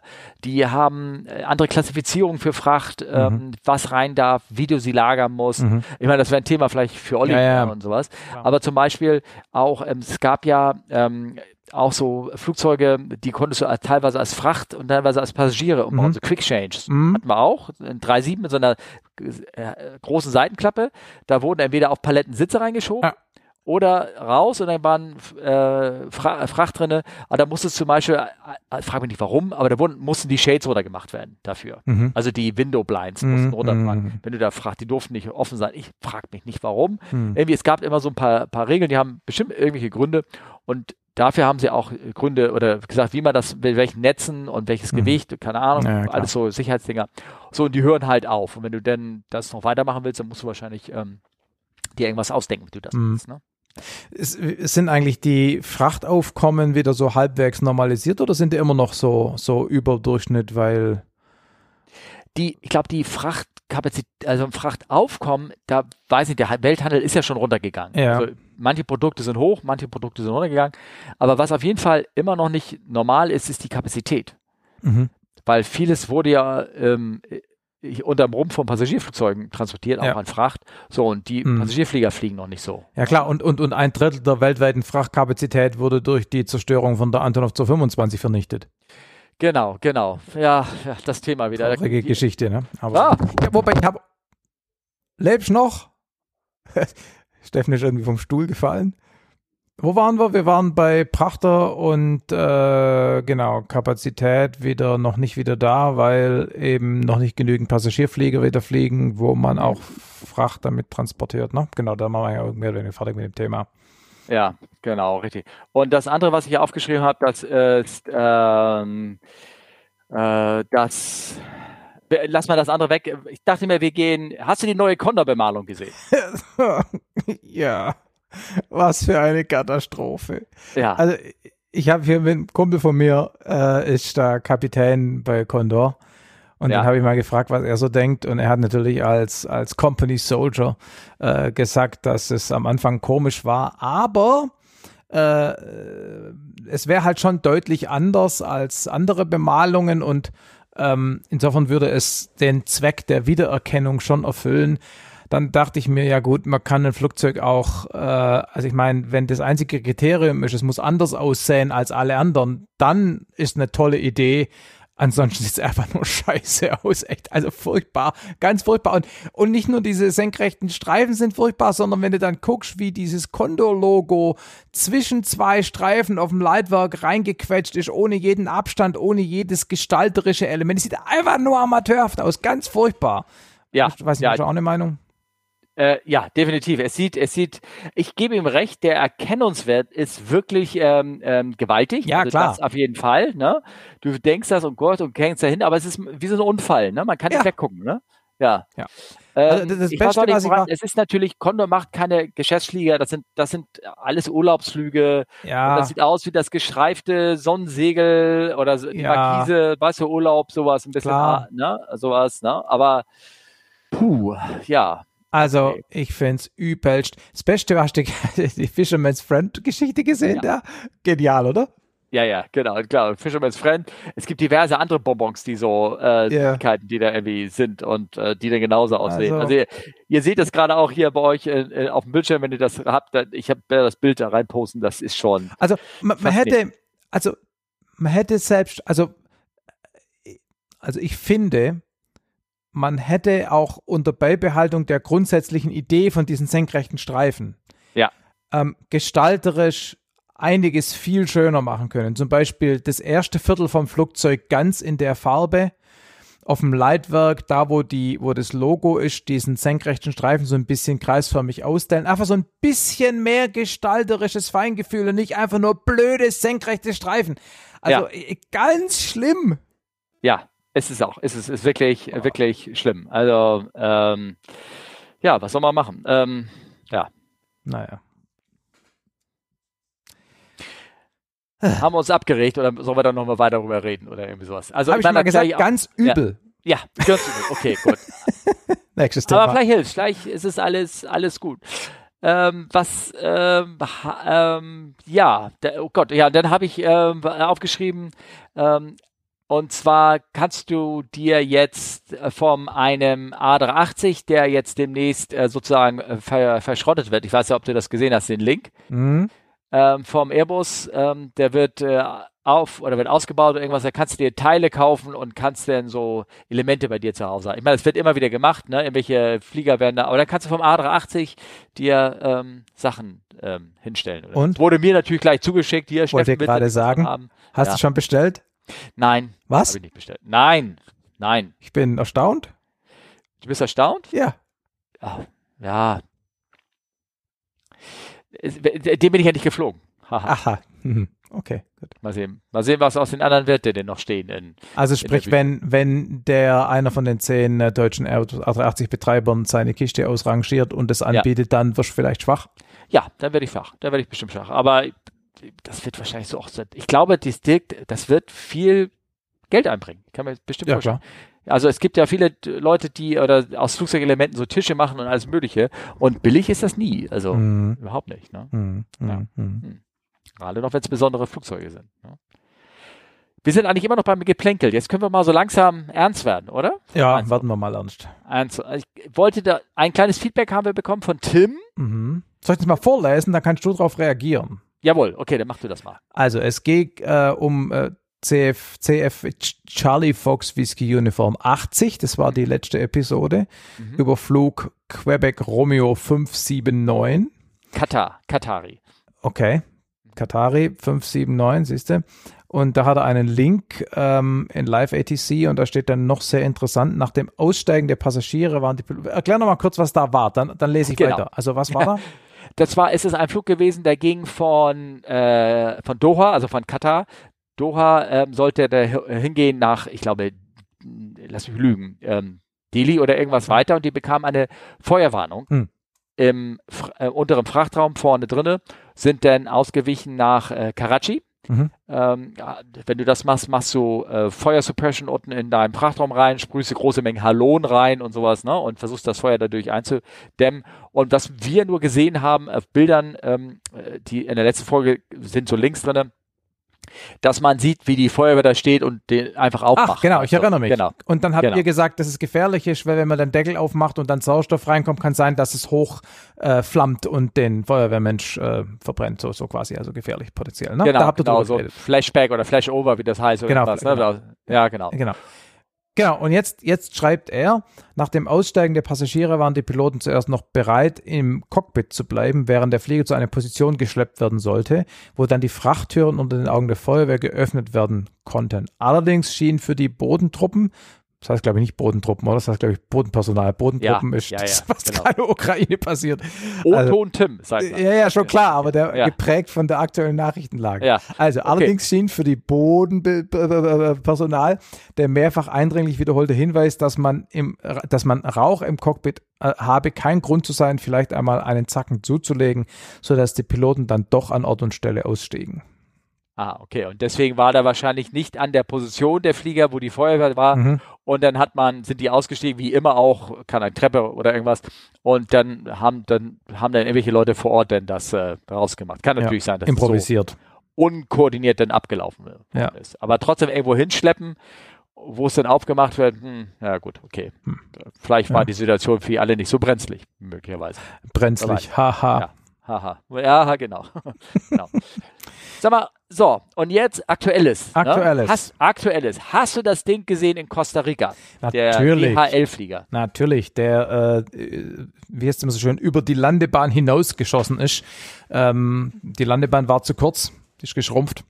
Ja. Ähm, und ähm, er hat dann, glaube ich, am Ende der Bahn ähm, versucht, wenn ich es richtig gesehen habe, so ein bisschen zur Seite ähm, zu lenken. Vielleicht war es auch keine Absicht und dann hat sie ihn im Prinzip um 180 Grad gedreht, Rumpf ist abgebrochen und es gab viel Rauch. Genau. Ähm, ich will einmal ganz kurz das Formale, damit auch, wenn die Leute das nachgoogeln wollen, das war eine 757 von DH, DHL Express, das ist so ein Frachter, der gelbe Frachter mit der roten Schrift drauf. Wenn ihr den Flieger sieht, erkennt ihr den sofort. Am 7. April war es gewesen und die sind gestartet in äh, San Jose, das ist der Hauptflughafen von Costa Rica, mhm. und dann wollten woanders hin und dann ähm, äh, bekamen sie wohl Hydraulikprobleme, irgendwas ist kaputt gegangen, ausgelaufen an Hydraulik und dann sind sie wieder zurückgekehrt und dabei ist das passiert. Mhm. Und ähm, da kamen so mehrere Fragen auf. Ähm, einmal in den Newsgroups, warum sind denn da Gräben? Warum hm. baut man das so? Also so der, der ist quasi in den Graben da reingefallen, gerutscht und, und wenn der da nicht gewesen wäre, der einfach weitergerollt wäre, vielleicht nichts passiert. Genau, genau. Und ähm, da kann ich nur sagen, man muss sich mal die anderen Bilder, die existieren, angucken. Da sieht man, dass dieser Flughafen aus so einer Art Hügel gebaut mhm. ist. Und beziehungsweise auf der einen Seite geht es unheimlich runter und man hat dort, ähm, die Runway selber ist natürlich nivelliert, gerade gemacht, aber man hat den ganzen Berg halt nicht äh, auf einer extremen Breite mhm. nivelliert, mhm. sodass links und rechts nach der Runway geht es dann teilweise runter. Selbst der Taxiway, der da ist, der ist auch noch erhöht gebaut. Da geht so ein kleiner Taxiway, wenn man die, sich das von oben anguckt. Da gibt es so manche Bilder, wie das von oben aussieht. Äh, bei Aviation Herald da tue ich auch einen Link da rein. Da mhm. sieht man, da ist so, ein, so, ein, so eine Straße. Ich glaube, das ist nicht mal ein Taxiway, das ist so ein Rollweg für Autos. Mhm. Der geht rüber zu so einem äh, Facility-Gebäude. wie, nennt, wie nennt ein Pilot eine Straße? Rollweg für Autos. okay. genau. Äh, irgendwie sowas. Und äh, da sieht man, das Ding ist erhöht gebaut, wie so ein Deich, ne? Ja. Also wie so auf so ein Deich oben drauf gebaut. Und ich glaube, das ist einfach, ähm, warum baut man sowas? Naja, gut, der ist da wirklich 50 Meter quer abgerutscht und dann irgendwann mhm. geht die, irgendwann hört wirklich das nivellierte Gelände auf und mhm. ist da abgerutscht. Es gibt andere Unfälle, ich habe da mal so, so ein, in die Newsgroups auch so einen Link reingepostet, den mache ich jetzt auch mal rein, von einem Saudi-Arabien äh, Jumbo, mhm. der wurde geschleppt und ist die Schleppstange gerissen und da mhm. saß wohl auch keiner in dem Schlepp äh, oben drinne, der bremsen konnte oder irgendwas. Und das Ding ist einfach frei gerollt und quer genau auf so ein Monsun-Entwässerungsgraben mit der Schnauze vorne mhm. rein. Da ist ja, das Ding ist, also das sieht Schrott aus, wenn du mich ja. aus der Flieger. Ne? Der geht einmal nur fünf Meter runter und zack. Schleppen, ohne dass jedem, jemand oben drin ist, ist doch auch nicht erlaubt, oder? Ich weiß nicht, wie das passiert ist. Ich müsste. Mhm. Aber eigentlich so ist schon normale Procedure, dass da oben einer drin sitzt, der, ja. der so Rollberechtigung hat. Ne? Kumpel von mir ist nämlich Flugzeugschrauber bei ja. einer großen deutschen Airline ähm, und der hat eben Rollberechtigung und Bremsberechtigung sozusagen, darf da im Cockpit sitzen und muss dann eben bremsen. Genau, also das da gibt da mehrere Stufen. Es gibt auch wirklich einen Rollschein, der darf mhm. das Ding auch mit dem Motor bewegen. Oh, aha, okay. Das gibt's auch. Ne? Mhm. Ähm, aber das ist ähm, äh, genau. Aber übrigens diese Hubschlepper, die also das Buch aufnehmen und ja. hochnehmen, ja. da braucht oben keiner. Na klar, aber bei Schleppstangen eben, genau. Ja, ja. Genau, genau, der Schleppstange. Ähm, aber nichtsdestotrotz, ähm, da kam die Frage und dann hast du gefragt, hatte das was, hatte das mit dem Hydraulikausfall zu tun? Ja, die hatten doch irgendein Hydraulikproblem, ne? Genau, genau. Ich kann jetzt nur mutmaßen und spekulieren, weil mehr Infos habe ich nicht. Ich kann aber von meiner Erfahrung sagen, was alles bei so einem Hydraulikausfall ähm, kaputt gehen kann. Mhm. Ähm, Gerade so eine, wenn, wenn diese 767 ähm, so ähnlich ausgebaut ist wie, der Vor wie das Vorgängermodell 737. Wovon man bei Boeing ausgehen kann. Die haben ja in ihrem Leben nur ein Flugzeug gefunden. genau. Also, wobei möglicherweise ist das Ding schon in dem Sinne, dass es vielleicht schon drei Hydrauliksysteme hat. Aber ich gehe ja. mal aus, dass es zwei Hydrauliksysteme hat. Dann ist meistens eins ähm, zuständig, sagen wir mal, eins für ähm, äh, Fahrwerk ausfahren und bremsen und äh, das andere auch und gleichzeitig auch für Nosewheel Steering vorne, mhm. also für, um das Bugrad zu, zu, zu steuern. Ähm, da gibt es so wahrscheinlich Umschaltsysteme, dass du das ähm, mhm. umschalten kannst auf ein anderes System und dass du dann noch so eine Art Notbremse hast, das gibt es auch. Ähm, wenn hier aber zum Beispiel, also ich sag mal so, wenn das die A-Hydraulik gewesen wäre auf der 737, dann mhm. ähm, kannst du das Fahrwerk ausfahren natürlich auch noch, du kannst es aber nicht mehr einfahren, weil mhm. es keine Hydraulik da ist, um das Fahrwerk wieder einzufahren. Also es, es, es, es, es fällt das Gravity-mäßig raus beim Ausfahren ja. oder okay. Mhm. Das fängt Gravity-mäßig aus. Ähm, übrigens, kleiner Nebenschauplatz, wir haben äh, bei der äh, im Telegram-Kanal wurde rum mal gebeten, mal detailliert so die das Fahrwerkverfahren äh, und sowas ähm, zu erklären, okay. äh, den wir haben. Das machen wir aber bei der nächsten Folge, das ist okay. auch sehr umfangreich. Ähm, du guckst mich an. Ja, nee, was von detailliertes Fahrwerkverfahren? Also äh, Alternate Gear Extensions. Kann Ach man das so. einfahren und ja, wie okay, und was okay, ging da um, um all sowas. Da können wir, kann man da nächstes Mal vielleicht gerne darüber reden. Jo. Auf jeden Fall, was, wie gesagt, wenn, wenn das bei der 3.7 passiert wäre, wenn die jetzt sehr ähnlich ist, äh, die A-Hydraulik fehlt, du kannst noch bremsen, aber nicht mehr mit der A-Hydraulik, sondern mit der B-Hydraulik, mhm. die wird dann umdirigiert mhm. sozusagen, aber dann hast du gerne mal eine reduzierte Bremsleistung mhm. oder was du nicht hast, du hast kein Anti-Skid mehr, mhm. also kein ABS sozusagen. Ja. Das geht flöten. Ähm, und ähm, du hast, wie gesagt, oftmals kein, keine Steuerung mehr des Bugfahrwerkes. Mhm. Du kannst es dann steuern, nämlich durch differenziertes äh, Bremsen. Mhm. Also ein bisschen mehr Bremsdruck links, ein bisschen mehr rechts, rechts ne? so wie ähm, man ja auch so eine Cessna, ich weiß nicht, wer da von euch gesessen hat, gerne mal auch steuern muss oder andere Flugzeuge, dass man nämlich links und rechts ähm, getrennt äh, bremsen kann. Man kann Ruderaufschläge machen. Ja. Aber die haben dann keine Wirkung mehr, weil das Bugrad nicht mehr bewegt werden kann. Ja.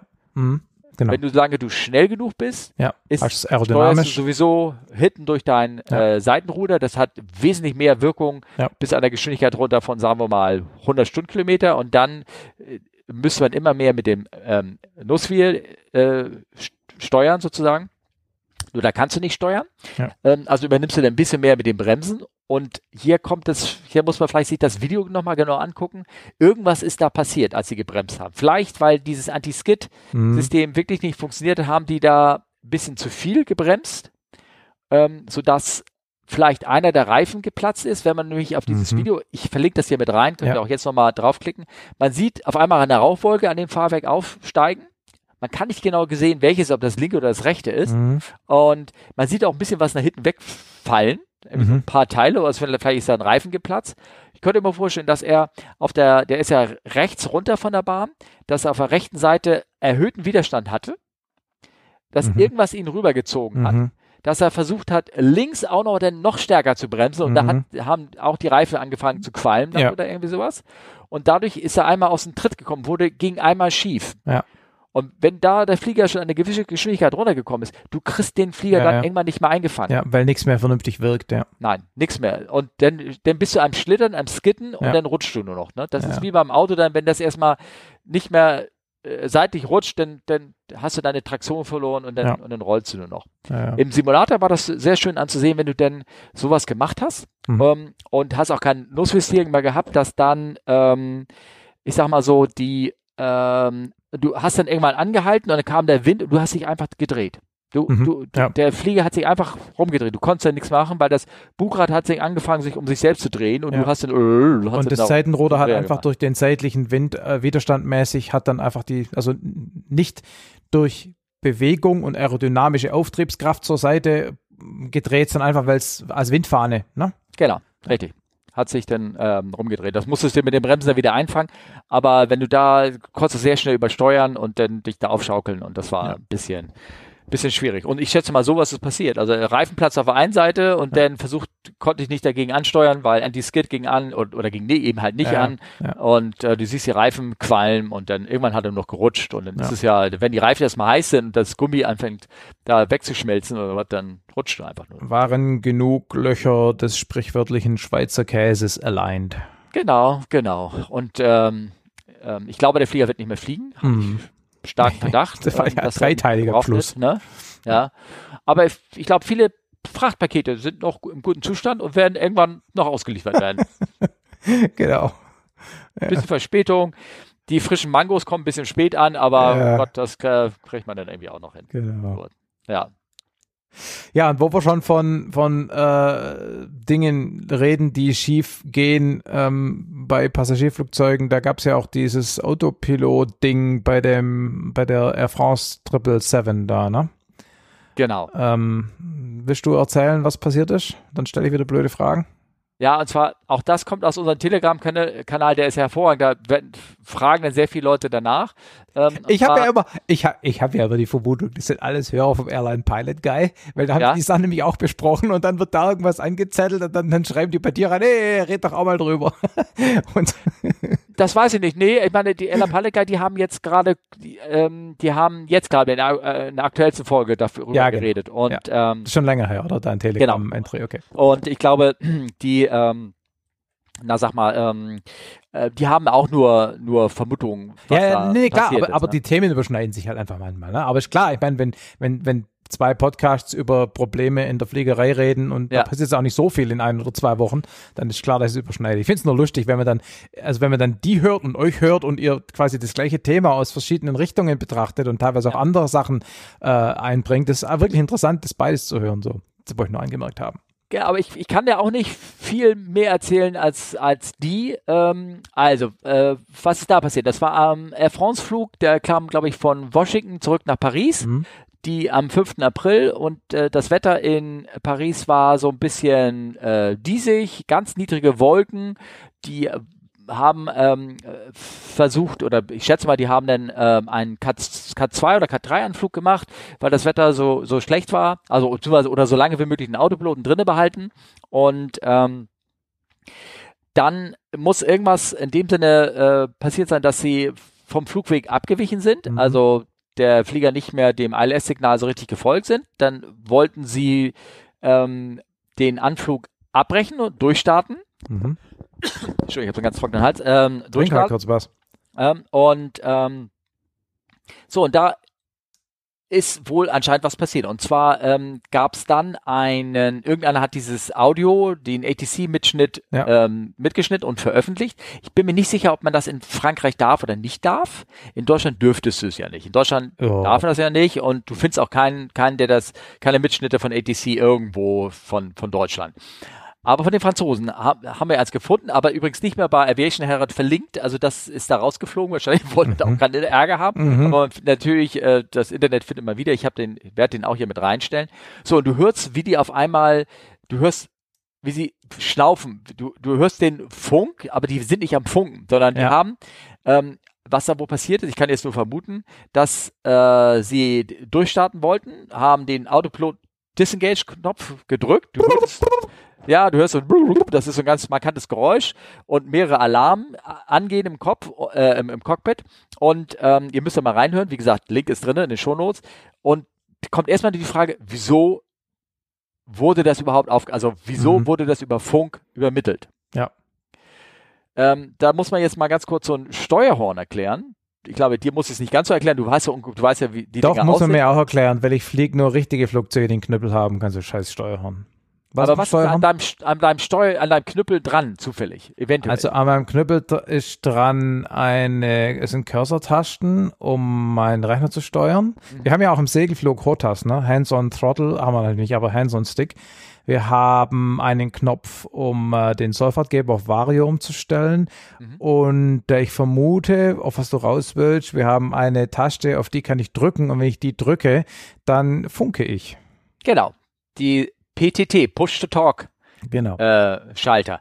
Und der ist bei äh, vielen Flugzeugen so, dass du wie praktisch wie so ein Revolver, ne, dass du mit dem Zeigefinger das Ding drücken kannst und, ähm, und mhm. dann gleichzeitig also fliegen kannst, das Ding mit Hand halten kannst und mit einem Knopf drücken kannst. Manchmal ist es der Daumen, der oben drauf ja, geht. Ja, genau. Bei mir ist der Daumen. Daumen oben drauf geht, aber oft hast du auch einfach, du, das ist nicht so, wenn du den Knüppel ganz normal in der Hand hältst oder das Steuerhorn, dass es dann angeht, sondern du musst den Daumen ein bisschen, äh, den Zeigefinger mhm. ein bisschen höher nehmen und dann kannst du draufdrücken. Mhm. So, aber wenn jetzt zum Beispiel sie äh, den Knüppel in der Hand hatten, oder das Steuerhorn besser gesagt, ja. dann den Goron eingeleitet haben, und dann hat der Flieger irgendwas gemacht, was sie nicht machen wollten. Und der wollte wahrscheinlich in dem Moment gerade funken, sagen, wir starten durch und dann merkt er, oh, ich muss hier manuell eingreifen und hat den Steuer, Steuerhorn fest angefasst, um da jetzt den mhm. Flieger in die richtige Richtung zu bringen, dann hat er sich wahrscheinlich das Ding halt fest angepackt und dabei außersehen diesen mhm. Knopf mitgedrückt. Und deswegen wurden alle Geräusche im Cockpit, die gerade abpassierte, nämlich das Gespräch zwischen den Piloten und die waren so ein bisschen, oh, oh, oh, waren da so ein bisschen am Kämpfen. Startle-Effekt, ne? Also die ja, waren so ein genau. bisschen überrascht, ja. Die waren überrascht, die waren am Kämpfen, irgendwie, was ist hier los, ne? Ja. Und du hörtest die ganzen Geräusche und das hat so ein bisschen gedauert und dann hat der, da gab es eine Diskussion zwischen dem Flugzeugführern, äh, äh, also zwischen dem Cockpit und dem Tower und äh, die hatten, haben gesagt, wir hatten Schwierigkeiten, den Flieger zu kontrollieren und jetzt ist irgendwie alles wieder in Ordnung, irgendwas und wir machen eine Zweierrunde und dann landen wir. Mhm. So, das ist natürlich jetzt ähm, also ungewöhnlich, dass man das so mitnimmt. Deswegen mhm. waren die Fragen so der Leute, was, wieso, wieso wurde das mitgehört? Ja, mhm. einfach weil die waren gerade unter Stress, ja. ganz einfach. Ja, die haben, genau. die haben sich das Ding verkrampft festgehalten und einer hat den Knopf mitgedrückt. Und das passiert gerne. Ständig. Also Ständig. ich weiß nicht, wie oft bei uns die Frequenz auch schon mal eine halbe Minute blockiert war, weil irgendeiner ja. Geschichten erzählt hat, unfreiwillig, ne? Also. Ja. Ja, oder wie gesagt, wenn, wenn die Situation ja. ähm, gerade, also wir müssen uns ja nochmal vorstellen, die Cockpit-Crew kommt von Langstrecke zurück, das ist früh morgens, ja. die, die Nacht waren es nur zu zweit, schätze ich mal. Äh, also richtig frisch waren sie auch nicht nee. mehr und dann fliegen sie in den Anflug und dann merken sie, da geht der Flieger irgendwie nach links weg. Wenn man das ähm, sieht auf den der Flightradar 24 Spur 7 der Flieger geht nach links weg. Mhm. Was immer da passiert ist auch. Und dann wollen sie durchstarten und es gibt da mehrere Szenarios, was da passiert ist. Sie haben ähm, versucht, den Flieger manuell zu übernehmen und einfach zu überdrücken. Mhm. Das kannst du machen. Ja. Der ist, also ist Autopilot ausschalten oder nicht ausschalten, einfach nur gegen den Autopilot arbeiten. Gegen drücken, genau. Mhm. Wenn du in einem ILS-Anflug drinne bist, also mhm. wenn das Boeing-Design ist so, und zwar ist das eine 777 mit Fly-by-Wire, alles mhm. gut, ähm, aber äh, wenn du das, wenn du im, im Anflug, gerade in so einem Cut 3 oder so einer automatischen Landung, wenn du den überdrücken willst, musst du da wirklich kräftig gegendrücken. Wir mhm. reden hier von 6, 7 Kilo okay. oder 12 Kilo Zug, den du ziehen musst. Okay. Das ist schon eine Menge, ja. damit du ihn da rauskriegst. Und das kann natürlich sein, wenn sie das machen wollten im Schreck, ey, was ist da passiert, dass sie dann den Knopf nicht loslassen wollten. Mhm. Dann kann passiert sein, dass sie vielleicht beide eingegriffen haben, gegeneinander mhm. die sich bewegt haben, eine, einer gezogen, einer gedrückt, einer links, einer rechts oder sowas. Das sollte einer trainierten Crew eigentlich nicht passieren. Mhm. Vielleicht ist es denen aber passiert, ich mhm. weiß es nicht. Ne? Und dann ist natürlich auch Überraschung, ey, wieso macht er? Geht er links? Und der andere mhm. sagt, hey, wieso geht er nach rechts? Ne? Haben sie ein bisschen mit der, gegeneinander, bis sie sich wieder aufgeroppelt haben, hat ja. so ein bisschen gedauert. Oder was auch kann sein, ich meine, auch so ein Autopilot kann eine Fehlfunktion haben, ne? Also so ein Autopilot Hardover oder irgendwas, dass da, dass da irgendwas, so ein Ventil oder so ein Actuator irgendwie geklemmt hat und mhm. hat den mhm. Flieger irgendwie rübergezogen und war schwergängig. Ne? Mhm. Was sie beim APG noch gemutmaßt hatten, war, dass möglicherweise das Signal gestört war und deshalb das ILS den Flieger auf die Seite geroutet hatte, weil, weil hat irgendjemand in die, die, in die, in die, in die Safety Area vom, vom Glide uh, Path Sender vielleicht reingerollt ist oder irgend sowas, na, und deshalb dann das Signal halt gestört ist und deshalb dann der Autopilot eigentlich alles richtig gemacht hat, aber halt das, der Flight Path neben der Grundlinie. Genau. Lag. Das, das kann, das kann sein, ähm, dass das auch passiert ist und wie gesagt, man beim Ausschalten äh, des Autopilots halt äh, nicht gemäß Procedure äh, vorgegangen ja, genau. und halt einfach überrascht war, ne, was ja, genau. passiert war. Ne? Ja. Irgendwann. Ja. Aber es wurde ja, weil ich fand diesen Titel wieder so reißerisch. Ne? Der, der Titel sagte, did not respond to controls. Ja, ne? also, also ich, ich habe auch erst ah. den Titel gelesen oder, oder halt irgendwie mitbekommen und dann habe ich hinterher halt die Diskussion bei APG oder sonst irgendwo gehört und dachte so, ja, okay, das klang jetzt nicht so ganz extrem dramatisch, wie ich erst dachte. Ne? Klar, ist immer scheiße, wenn irgendwas schief geht im Anflug, aber, aber es klang jetzt nicht nach, da ist fast eine Katastrophe passiert. Ja, genau. Aber nehmen wir mal an, ich finde, ja, man kann ja trotzdem mal hypothetisieren, wie geht der Flugzeug mit so einem Fehler um? Nehmen wir mal an, da ist ein Flight Controls oder ein Autopilot, der will auf einmal aufgrund einer Fehlfunktion oder eines eingefrorenen mhm. Actuators mhm. oder irgendwas, will auf einmal den Flieger nach äh, links ziehen. Mhm. Wie ist denn so ein Flugzeug aufgebaut? Ich meine, Airbus, da kannst du einen so einen Sidestick in erklären, sozusagen. Also der wird dann einfach. Ähm, Aber das ist ja nur ein Problem, wenn der Sidestick, wenn die Sensorik im Sidestick kaputt ist, ne? Ja, aber die, die bei Boeing, die Dinger sind ja auch nur Sidesticks. Die sind nur, die werden auch noch bewegt. Aber nein, nein, okay. Sind, ne? äh, ja. Nein, nein, ich, du hast ja was von kaputten Aktuatoren gesagt. Das hilft dir dann natürlich nicht, sondern es hilft dir nur, wenn dein Sidestick deine Kommandos nicht mehr korrekt aufnehmen kann. Dann kannst du den Sidestick in-op schalten. Ähm, äh, du kannst ihn ja nicht jederzeit in-op schalten. Und zwar, ähm, du hast ja diesen Autopilot, diesen Disconnect-Button, der ja. dran ist. Ja. Wenn du den länger drückst ähm, oder hältst, hm. dann hast du in dem Moment, wo du ihn drückst, lange Kontrolle, sozusagen. Mhm.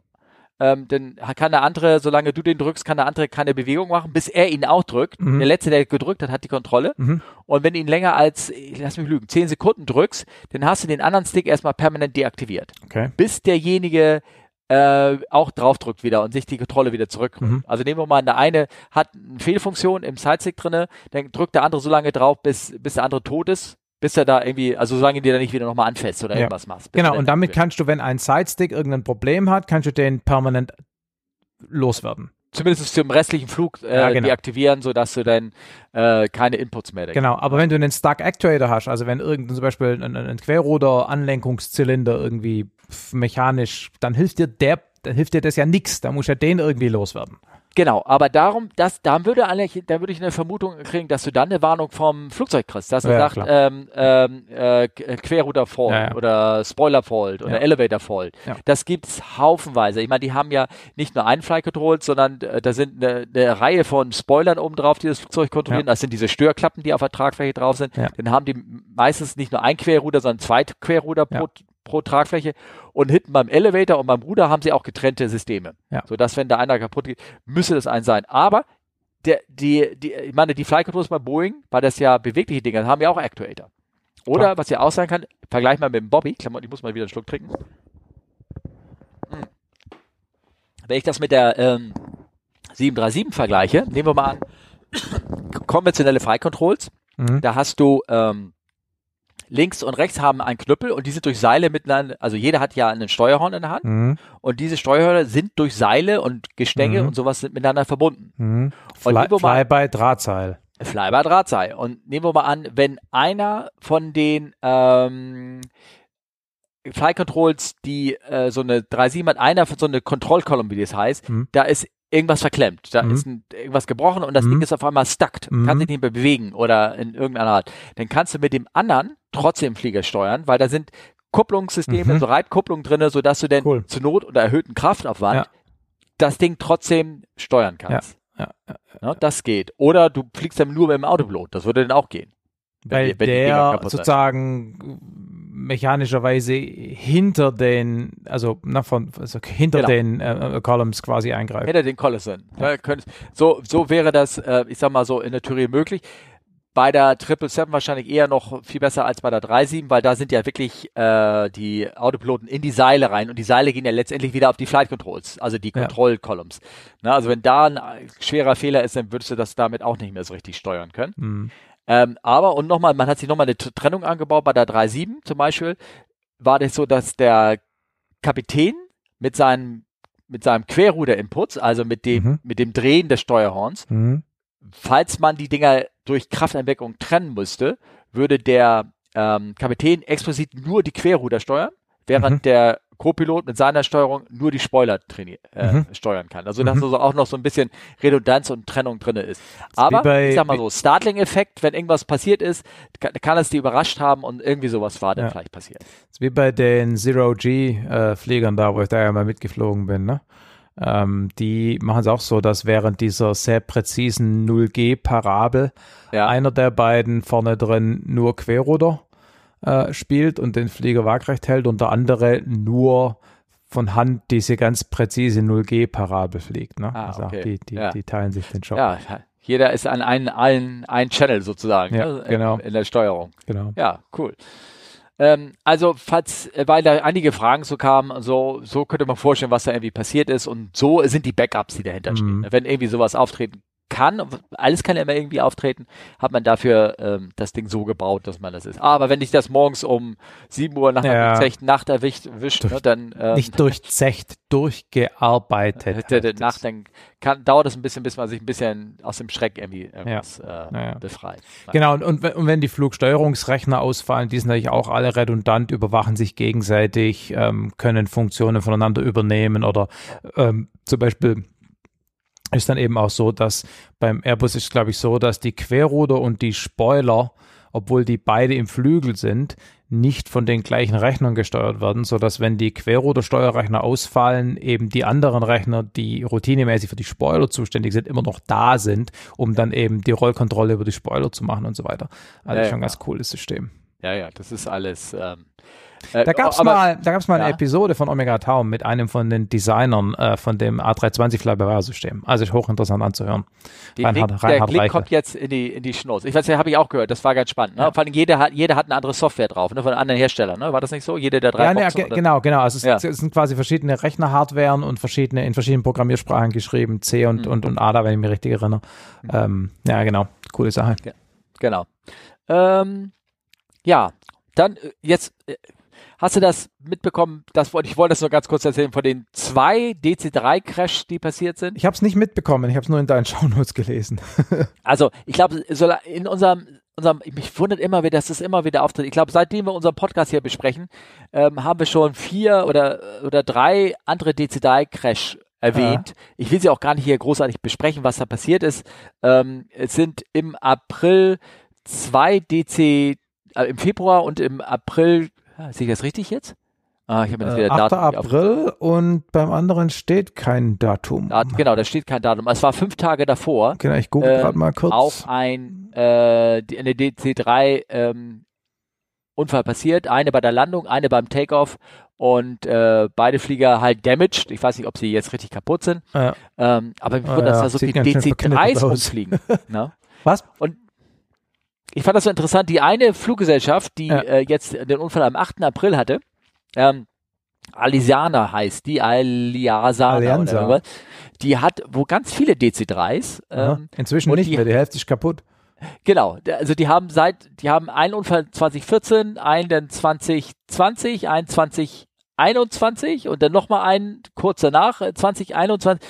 Äh, Gott, also und Aha. jetzt die haben fünf DC3s haben die schon gecrashed. Also irgendwie sollten sie mal das Training, glaube ich, ein bisschen besser machen, glaube ich. Ja. Ja. Das eigentlich bemerkenswerte ist, dass diese DC3s ja immer noch fliegen. Ich meine, das sind DC3Ts, also Turbo-Dinger, ne? zumindest teilweise. Also genau, jetzt, genau, Basler, ne? Um Basler, genau. Ja. Mhm. Aber trotzdem bemerkenswert, dass das Geraffel immer noch rumfliegt, oder? Ja. Also, also schon geil. Die sind äh, fast 80, 70 Jahre alt, die Kisten, ja. und knattern immer noch rum, ne? Ja. ja. Ach ja. Ähm, hast du noch Kraft? Natürlich. Weil wir haben noch ein paar Fragen von, von unseren. Ja, Hörern. das müssen wir schon noch machen hier. Wir sind, wir sind ja nicht zum Spaß da. Okay, alles klar, gut. Äh, dann lese ich mal weiter, ne? Mhm von Moritz, der schreibt, ich bin Zuhörer der ersten Stunde und freue mich jedes Mal riesig, wenn eine neue Folge erscheint. Dann ist danke, er jetzt danke, seit danke. 26 Minuten leider nicht mehr da, weil die erste Stunde ist seit 24 Minuten vorbei. Oh, okay, gut. Jetzt bist du also noch traurig, weil es kommt. Okay. Heute habe ich mich mit einem Kollegen über den Gleitflugfähigkeiten von Passagiermaschinen unterhalten und den wohl legendären Satz vom Flug äh, British, Air British Airways Flug 009 in Erinnerung gebracht, sagen wir so. Mhm. Ladies and gentlemen, this is your captain speaking. We have a small problem. All four engines have stopped. We are doing our damnedest to get them going again. I trust you are not in too much distress. Hat er das wirklich so gesagt, oder? Ich weiß es nicht, ob er das mit dem Demonist äh, äh. gesagt hat, aber das I trust you, you're not in too much distress. Das hat er wohl wirklich so gesagt. Sehr, sehr ruhig und irgendwas. Es, wir packen den Link in den Shownotes. Äh. Es geht um einen britischen Airways-Flug, der in Vulkanasche geflogen ja. ist, wo dem alle vier Triebwerke ausgefallen Krass, sind. Ne? Ja. Und ähm, was ist die Gleitzahl von so einem Ding? Ja, ich lese mal ganz nur weiter. Ja. Ähm, wir haben sehr gefeiert, also, als er den, also wegen des, wegen des Satzes. Ne? Mhm. Dabei kam eine Info hoch, dass jeder, jeder Passagierflieger eine Staudruckturbine dann habe ich reingeschrieben, Anmerkung, er meint wohl hier eine Rat, also ja. die Ratte, die ram genau. ja. ne, meint, ja. äh, dass jeder Flieger eine Staudruckturbine hat was in so einem Fall ausgefahren werden ja. kann. Könnt ihr mal erklären, was damit alles möglich ist und welche Systeme damit versorgt werden können? Ja. Wird sowas trainiert? Fragezeichen. Ja. Also das musst du beantworten. Ich habe keine Red. Ähm. Du hast, also hat, haben wir eine Frage ja schon beantwortet. Nicht jeder Flieger hat das, ne? Ja, genau. Deine hat das nicht, ne? Nee. Nein. Ähm, also ich habe zwar einen Propeller, den ich ausklappen kann. Ja. Und tatsächlich muss ich, stimmt, die Analogien gehen weiter. Um ja. den Motor anzuwerfen, muss ich ihn auch erstmal durch Beschleunigung an, weil ich habe keinen Anlasser, ne? Also ich muss ah. quasi den wirklich anstoßen. Mhm. Ähm, also ich muss ihn wirklich wie so eine Red durch den Staudruck beschleunigen lassen, bis ungefähr 130 und dann ne, Deko und, und an, ja. anmachen. Aber, aber okay, das dann auch, das dann auch schon die ganze Analogie. Erzähl mal was zu Red. Was ist damit, ähm, welche Systeme werden davon versorgt? Vermutlich Hydraulik und Strom, oder? Ja, also ich muss hier, ich muss dem Moritz erstmal sagen, nein, ähm, es haben wirklich nicht jeder Flieger hat das. Aber die Passagierflieger haben es doch alle, oder? Also er hat ja konkret den Jumbo genannt, der hat das nicht. Ah, okay. Der Jumbo hat das nicht. Der hat vier Triebwerke.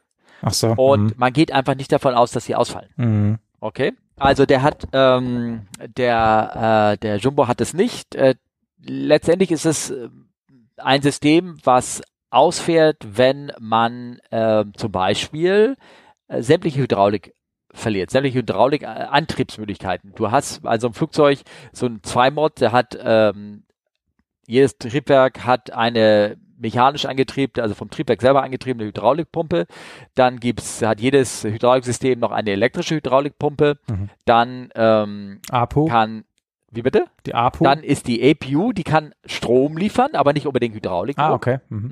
Also mit anderen Worten, du hast äh, vier oder sagen wir mal drei unabhängige Quellen, ja, ich weiß nicht, wie, was man alles reinziehen kann, um Hydraulik für so eine zwei so ein Airbus 320 zum Beispiel. Mhm. Zwei Hydrauliksysteme, jedes wird, wird einem Triebwerk angetrieben und die, äh, jedes Triebwerk produziert Strom und mhm. äh, treibt dann noch über Strom auch noch das andere eventuell mhm. Hydrauliksystem an, wenn da, der, wenn da die Pumpe ausfällt oder irgendwas oder das Triebwerk nicht mehr dreht. Und dann hast du zur noch die APU, die kann auch noch Strom liefern und auch noch ähm, elektrischen Strom für Hydraulikmotoren liefern. Aber nehmen wir mal an, jetzt ähm, geht komplett der Strom aus, fällt aus oder beide Triebwerke fallen aus mhm. und die APU muss ja nicht gehen. Du kannst ja auch nur EPU fliegen, dann hast du keinen ja. ähm, keinen Hydraulikdruck mehr. Und dafür fährt diese REM-Air-Turbine, diese Staudruckturbine aus und die produziert in der Regel einen Hydraulikdruck und der treibt wiederum auch einen kleinen Generator an, mhm. sodass mhm. du dann auch dann wieder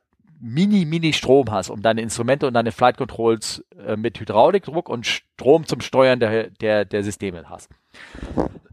So, und das ist so das, was diese, diese Ratte macht, ne? Rad-Rem-Turbine. Und ähm, die hat so ein signifikantes Geräusch, wenn die ausfährt, weil die dreht natürlich aus dem Stillstand hoch. Ich habe so ein Geräusch schon sehr häufig gehört, weil ich wohne hier in äh, 15 Mile Final von der Piste SO3 Finkenwerder und die fliegen ganz häufig über meinem Häuschen, fliegen sie rein, drehen die Kurve und schmeißen dann zum Test diese Ratte raus. Ah, okay. Ja, höre sie ganz, auch für 380er habe ich sie ganz häufig gehört. Mhm. Und von den 320ern oder sowas, das ist so ein Wah! so ein Geräusch, was raufkommt. Und wirklich in dem Ton. Wah! So, so ein okay. Schreien, das ist relativ okay. laut, ne? Und ähm, also die 380er war das schnell eher, demnach, also, ne? Ja, die dreht relativ schnell und vom äh, 380er ist das wirklich so sonores mehr, so boah, was da irgendwie mhm. noch dran rum. Äh, und das machen die im Prinzip im Wesentlichen. Die versorgen, bringen Hydraulikdruck und etwas Strom wieder auf das System, mhm. um dann einen Ausfall von allen Triebwerken zu kompensieren. Denn das? Also beim äh, bei den ganzen Airbus-Fliegern, die fliegen ja nur deshalb sinnvoll, weil das Fly-by-Wire-System elektronisch eingreift. Äh, also steuert, ne? Geht ja nicht. Ja. Also, ne? ja. So, und ähm, wenn jetzt die Triebwerke ausfallen, wie schnell ähm, ist denn die Rad dann rausgeworfen und äh, wie groß ist der Gap, in dem du keinen Strom hast, mangels Triebwerk und noch keinen Ersatzstrom, weil die Rad noch nicht aktiv ist? Gibt es da Batteriepuffer oder, oder wie ist das gemacht? Weil du willst ja nicht jetzt irgendwie, dass deine Rechner alle neu booten gleichzeitig, weil, weil da für 10 Sekunden kein Strom da war. Also ich, ich denke schon, es sind, bis das Ganze hochgefahren ist, wird schon zehn Sekunden dauern. Genau. Ja. Aber die äh, sämtliche, also IRS, also die Trägheitsnavigationssysteme und die Flugwegrechner, die, die können, die können so 20 Sekunden stromlos können die puffern. Das also sind batteriegepuffert im Endeffekt. Ja, genau. Okay. Die haben eigene Kondensatoren drin oder irgendwie mhm. sowas, die das puffern können. Aber so ein bisschen dauert das schon, bis das System ja. ähm, ausfährt. Es fährt aber automatisch aus. Oh, okay. Das wäre meine nächste Frage gewesen. Genau. Ja. Es fährt, ja. Okay. Es fährt, du kannst es manuell rausschmeißen, definitiv. Ähm, äh, also es wird ja für so Testflüge wird es ja auch gemacht, ne? Die haben da Verfahren dafür. Du meinst, die schalten Aber, nicht im Endteil über Finkenwerder alle Triebwerke aus und hoffen, dass das Ding dann richtig ausfährt. Genau, ne? Und gucken wir mal, ob sie es noch rechtzeitig wieder anlassen, genau. bevor sie ne? für den Go. Nee, äh, die ähm, fahren automatisch raus, beziehungsweise du kannst sie manuell irgendwie rausfahren. Das, ja. das geht. Ähm, also der Jumbo hat sowas nicht. Äh, mhm. hat man damals nicht oder nicht für, für notwendig gehalten, weil man sagt, wir haben drei Hydrauliksysteme. Der Jumbo hat drei Systeme, mhm. glaube ich glaube ich, ja. Und hat vier Motoren und die EPU, sodass dort also äh, immer irgendwo Druck, Hydraulik, Stra Strom äh, da ist, um mindestens ein System zu betreiben. Schon interessant, ne? Ähm, Ganz kurz noch, die 3.7 zum ja. Beispiel, die hat auch keine Rad. Okay. Dafür hat die 3.7 noch ganz echte Seile. Du kannst das Flugzeug ja ohne Hydraulik ja. fliegen. Ja. Gut. Ja, deswegen gehen die Piloten alle regelmäßig ins Fitnessstudio. Genau. Genau. Ja. genau. Äh, was habe ich vergessen, was ich sagen wollte? Ähm, ja, ich habe es vergessen. Ich habe dich unterbrochen, es tut mir leid. Ja, nee, kein Problem. Mache ich auch die ganze Zeit. Aber ich habe es dummerweise trotzdem vergessen. so, Moritz, ich hoffe, ich habe deine Frage damit ein bisschen beantwortet. Also ich schätze mal, alle Flugzeuge, in dem Sinne, so alle Flugzeuge ab Baujahr 80, also Design-Baujahr 80, also ab 5, 7 aufwärts und sowas, die haben alle eine Rad. Mhm. Und 6, 7 und so, die haben alle so ein System drin. Alle. Die größeren. Ja. Cool. Ähm, ja, genau. Soll ich mal Michael vorlesen? Ja, mach doch mal Michael. Ach, jetzt fällt mir es wieder ein. Ähm, dass die Triebwerke alle ausgefallen sind wegen Sahara-Staub. Ne? Das ist schön, weil äh, in so, in so, in so Fault Analyses, ja. Äh, die sind nicht ganz kurz, die sind ausgefallen wegen Vulkanasche. Was habe ich gesagt? Sahara-Staub. Äh, genau, das ist die nächste, äh, ja. nächste Feedback. Ich meine Vulkanasche. Ja. Äh, jedenfalls ähm, bei so, bei so ähm, Safety-Analysen, da versucht man ja systematisch mögliche Fehlerursachen zu identifizieren und dann eben auch zu analysieren, ob es Common Causes gibt, also ob es quasi ähm, mehrere Systeme, die eigentlich unabhängig voneinander sind und deshalb gegenseitig redundant sind, mhm. trotzdem äh, upstream quasi einen gemeinsamen, eine gemeinsame Ursache haben, die dann trotz der systemweiten Redundanz da wieder dazu führen, dass beide ausfallen. Also Klassiker ist, man hat zwar Triebwerke, die unabhängig voneinander sind, aber wenn der Tank leer ist, dann, na, dann, dann, dann hilft alles nichts, dann fallen halt alle vier gleichzeitig aus. Ja. Und genau. ähm, das mit dem, mit der Vulkanasche ist bestimmt was, was die damals bei ihrer Fault Tree Analysis nicht auf dem sprichwörtlichen Radar hatten. Ne? Ja, genau. Ähm, ja. Und das sind dann so diese klassischen Sachen, wo man im Nachhinein vielleicht sagt, so, hä, wie, wieso denken die da nicht dran? Aber man denkt halt nicht dran. Man kommt halt nicht auf die Idee, ne? Ja, genau. Ähm, auch die Tatsache, ich meine, selbst deine, dein Fall mit äh, Triebwerk aus und Segelflug ja, für so ein Jumbo, das wegen keinen Sprit haben. Auch das könnte ja beim Jumbo passieren. Ja. Und, und äh, ähm, nein, nicht. Der hat auch keine Ratte. Nee, kriegt er, hat, Ja. er, hat er nicht. Beim Ja. Jumbo laufen die Triebwerke immer. Der hat immer genügend Sprit. Ja, aber der Punkt ist, der Punkt ist, Spritausfall ist was, was mit Sicherheit die Leute im Kopf haben und also bei ihrer Safety-Analyse und Ja. dann aber sagen, na ja, aber es gibt ja Procedures. Die Procedure sagt, ich muss so und so viel Sprit mitnehmen, die Piloten rechnen es vorher aus, das wird gegenseitig geprüft für Augenprinzip und dann gibt es noch hier ein Backup und da noch ein bisschen mehr und da noch eine Reserve und deshalb passiert es quasi nicht. Wir können dieses Risiko quantifizieren und sagen, es ist so und so klein und das ist okay als Restrisiko abgehakt. Ja. Aber ich bin mir, bin mir nicht sicher, aber ich vermute, dass die eben genau diese Analyse für so einen äh, Vulkanstaub nicht gemacht haben, sondern das haben die einfach nicht bedacht. Ja? Ja. Und es ist auch nicht als Vorwurf gemeint. Ja. Es ist ja auch seitdem nicht mehr aufgetreten. Ja, genau. So, Genau. vor Engine Out. Ne? Also ähm, gab wahrscheinlich mal eine Checkliste dafür. Genau. Also eine ganz interessante Herausforderung im Systems Engineering, ähm, wie man quasi dafür sorgt, dass man als derjenige, der so ein System auf Safety in diesem Fall untersucht, auch sozusagen kreativ genug ist, beim Fehlerszenarien sich ausdenken, gegen die man dann Maßnahmen unternimmt. Ne? Ja. Also ja, ja. ganz, ganz cool. Ich habe gerade, es gibt auch einen anderen Fall, ich glaube, wo es ja auch keine, keine Fehler dafür war, war äh, der Unfall von Sioux City mit der DC-10. Mhm. Ähm, ich bin mir jetzt gar nicht sicher, ob die auch eine Rad hat, das weiß ich nicht. Muss ich, kann ich, muss ich wirklich nachgoogeln. Aber die hatten ja auch kompletten Hydraulikverlust. Kompletten Hydraulikverlust. Und da gab es auch keine Checkliste. ja. Genau. Gab's nicht. Weil die auch, weil die alle gedacht haben, ihr seid dann sowieso am Arsch. Ich, ich, ich weiß es nicht, keine Ahnung. Ja, Ne? ja. Ja. Okay, äh, nächstes Feedback von Michael. Ich lese, du beantwortest. Äh, jawohl. Äh, ja. Okay, hallo. Aufgrund des Sahara-Staubs, da ist er, in der Atmosphäre hätte ich eine Frage. Eigentlich sollte doch Sand in der Luft für die Flugzeuge genauso aggressiv sein wie Vulkanasche. Der unaussprechliche isländische Vulkan, jetzt hätte ich natürlich, wenn ich mich richtig vorbereitet hätte, hätte ich den jetzt hier schön reingeschrieben, kurz zitiert habe ich aber nicht, äh, hat damals ja den Flugver Flugverkehr weitgehend lahmgelegt. Bei der Staubwolke bekomme ich keine gravierenden Auswirkungen mit, also bei der Sahara-Staubwolke. Stimmt meine Wahrnehmung? Und wenn ja, warum ist das unkritischer? Danke für eine etwaige Antwort. Liebe Grüße, Michael. Und so, das soll ich jetzt beantworten, sagst du. Klar. Also, also ich glaube, erstmal Vulkanstaub besteht ähm, aus Silikaten, Mhm. also die anders sind als äh, Silizium. Äh, Irgendwie schärfer. ja, ne, die sind schärfer und die können auch ähm, haben einen niedrigen Schmelzpunkt, die können auch wieder schmelzen, die Ah. schmelzen in der Temperatur de des Abgases, Mhm. schmelzen die wieder und das, das tut das Silizium von so einem Sand, glaube ich, nicht. Das ist ja so Mhm. Quarz, Quarzanteile hoch mit allen so, die, also ich, ich bin ein bisschen am Schwurbeln, ich weiß es nicht ganz so genau. Also auf jeden Mhm. Fall sind die äh, Silikatanteile, die schmelzen und können dann die ganzen kleinen Löcherchen äh, in die Kühllöcher in den Turbinenschaufeln zukleben und dadurch das Triebwerk überhitzen. Und ähm, ich glaube, es gibt Verfahren dafür bei ganz starkem Staub. Das ist aber alles dann am Boden sozusagen. Also wenn du äh, in einen Sandsturm gerätst oder ein Flugzeug ist, du bist an einem Flughafen, der sehr viel, wo gerade ein Sandsturm rübergeht und was du denn machen musst und so. Mhm. Dafür gibt es Verfahrensweise, die, das ist aber nicht eher, das ist keine Checkliste, weil du bist ja dann irgendwie am Boden sozusagen und du willst jetzt da eine Operation irgendwie hochbringen. Wie mache ich das? Und dafür gibt's Verfahren. Aber jetzt, äh, dass du da merkst, du fliegst in der Luft und der Sahara-Staub ist da und, und bringt deinen Flieger runter, das ist nicht, ähm, äh, dafür gibt's keine Checkliste und ich weiß auch gar nicht, ob das denn so auffällt. Die sind, wie gesagt, wie du schon sagst, Sahara, äh, der Vulkanstaub, der ist dicker in der Größe, der hat äh, mehr Körnung und ist scharfkantiger und kann die Scheiben von so einem, wenn die richtig so, ein, so eine Steinwolk, das ist ja richtig als Steindampf sozusagen, mhm, der da ist. Steindampf, ja. ja, ja, ja, so kann man das ja sagen. Und der macht ja die ganze Cockpitscheiben blind und sowas, ne? Der, der ist ja wie Schmirgelpapier, das Zeug. Ja. Genau, und schmilzt trotzdem. Ne?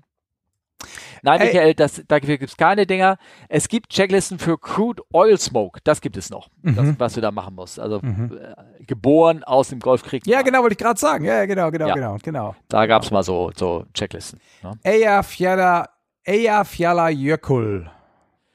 Genau, der Titel der Sendung. Genau. Wenn man sich das Wort äh, im Vorfeld in einzelne Silben aufteilt, lässt sich es auch halbwegs flüssig lesen, geschweige denn auswendig vorhersagen. Okay, äh, nächste Frage Lars. von Lars. Lars. Genau, Cockpit-Türcode und letzte Frage von Lars. Waren da schon mehrere Fragen von Lars, oder? Nee. Ähm, ja, und zwar, ähm, äh, das ist ein Ausschnitt jetzt aus dem, aus den Kommentaren ähm, äh, von der Webseite. Da kann so. man ja auch Fragen stellen. Ja. Und da ging es, ähm, ich, jetzt habe ich leider den, den, den, den Faden dazu verloren, also worum ja. es eigentlich geht. Genau. Aber ihm ging es um den Türcode. Okay. Und zwar den Türcode von der gesicherten Cockpit-Tür, der eingeführt wurde nach 9-11. Genau. Also nach den also Anschlägen auf den World Trade Center. Genau, dass man also nicht, nicht jeder Heini da einfach ins Cockpit reinlaufen kann. Genau. Und dann kam der Fall von German Wings Vorfall. Genau. Und ähm, und da wurde natürlich das ganze Konzept nochmal so ein bisschen überdacht, wie das jetzt ist mit dem, mit dem Türcode, dass der, also ich muss mal ganz kurz erklären, diese Tür hat, hat, dieser Türcode gibt es mit zwei Funktionen. Die eine ist wie ein Klingelzeichen. Ich drücke mhm. eine Zahl und dann eine weitere Taste und dann klingelt es bei uns im Cockpit. Mhm. So, und dann guckst du auf deinen Monitor und dann sagst du, wer ist denn da? Und dann öffnest du von innen die Tür. Mhm. Die Tür kann generell von außen nicht geöffnet werden, wenn die drinne oder wenn die im Cockpit sind, das nicht wollen. Mhm. Na, man kann, äh, wenn die im Cockpit wirklich nicht wollen, dass da keiner reinkommt in den Flug, dann ist es so, dann kommt keiner ja, rein. Ja, ich meine, that's the ja? point. That's ja? the point. Aber man hat ja den Fall, dass man sagt, oh Gott, wir müssen da jetzt rein, weil die beiden da drinnen haben leider den Fisch gegessen und sind jetzt bewusstlos geworden. Genau. So, und dann gibt es einen zweiten Code, den du eingeben kannst, der ist ein bisschen länger, gefolgt von einer Taste, und dann setzt du im Cockpit einen Alarm mhm. frei, der länger dauert. Nicht nur ein Klingel, sondern richtig so ein Piep, so ein Ton, mhm. irgendwas in der Art. Der geht, ich weiß nicht, für wie viele Sekunden, bei manchen ist es 20, bei manchen ist es 30 Sekunden lang, mhm. ein Ton, und dann öffnet die Tür von allein. Also die öffnet sich, dann wird sie entriegelt. Für 10 Sekunden lang. Ja. Und dann verriegelt sie sich wieder. Klack, mhm. geht wieder zu. Mhm. So so dass du die Möglichkeit hast, okay, die vorne reagieren nicht mehr. aber, aber warte mal, wenn dieser längere Code und, ja. und dann die Tür entriegelt wird, wenn die da vorne reagieren würden, könnten ja. die das wehtun. Sie könnten, sie könnten das wehtun. Ja, genau, genau, that's the point, ne? Weil, genau. weil die ja eben wirklich verhindern, genau. Nur ja. wenn die nicht wehtun, weil sie beide irgendwie offline sind, ja. dann, genau. Genau. Also, ähm, ich bin, deswegen müssen wir vielleicht die, die Lars die Frage nochmal ganz vollständig. Lars hat nämlich geschrieben, Cockpit-Türcode und letzte Frage von Lars. Somit stellt sich für, für mich die Frage, wogegen der Code eigentlich schützen soll. Na? Mhm. Mir fällt dann eigentlich nur der Fall bewusstloser Pilot alleine im Cockpit ein. Seit dem German Wings Vorfall darf, wenn ich das richtig in Erinnerung habe, ohnehin niemand alleine mehr im Cockpit sein, mhm. was wohl auch diese Anwendung, auch diese Anwendung relativiert. Klammer mhm. zu.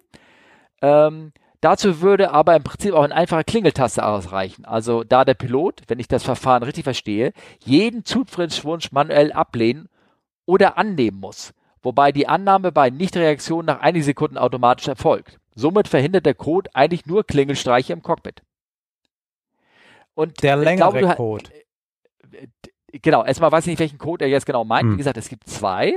Ja. Und ich glaube, du hast eigentlich alles reingeschrieben, was in diesem, was in diesem Türsystem drinne ist ich, äh, du hast nur das Gesamtkonzept noch nicht äh, zusammengesetzt, Lars. Also nochmal, du kannst einfach nur klingeln. Eine ja. Taste, eine weitere Taste, also eine Zahl und eine weitere Taste klingelt im Cockpit. Ja. Und das Cockpit macht die Tür auf. Ja. Ein längerer Code, der im Internet auch überall zu finden ist, das sagt er selber auch, ne? Und das sagt er, wozu, wenn er jedes Mal im Internet, wenn er im Internet zu finden ist, wo ergibt er noch Sinn? Ja.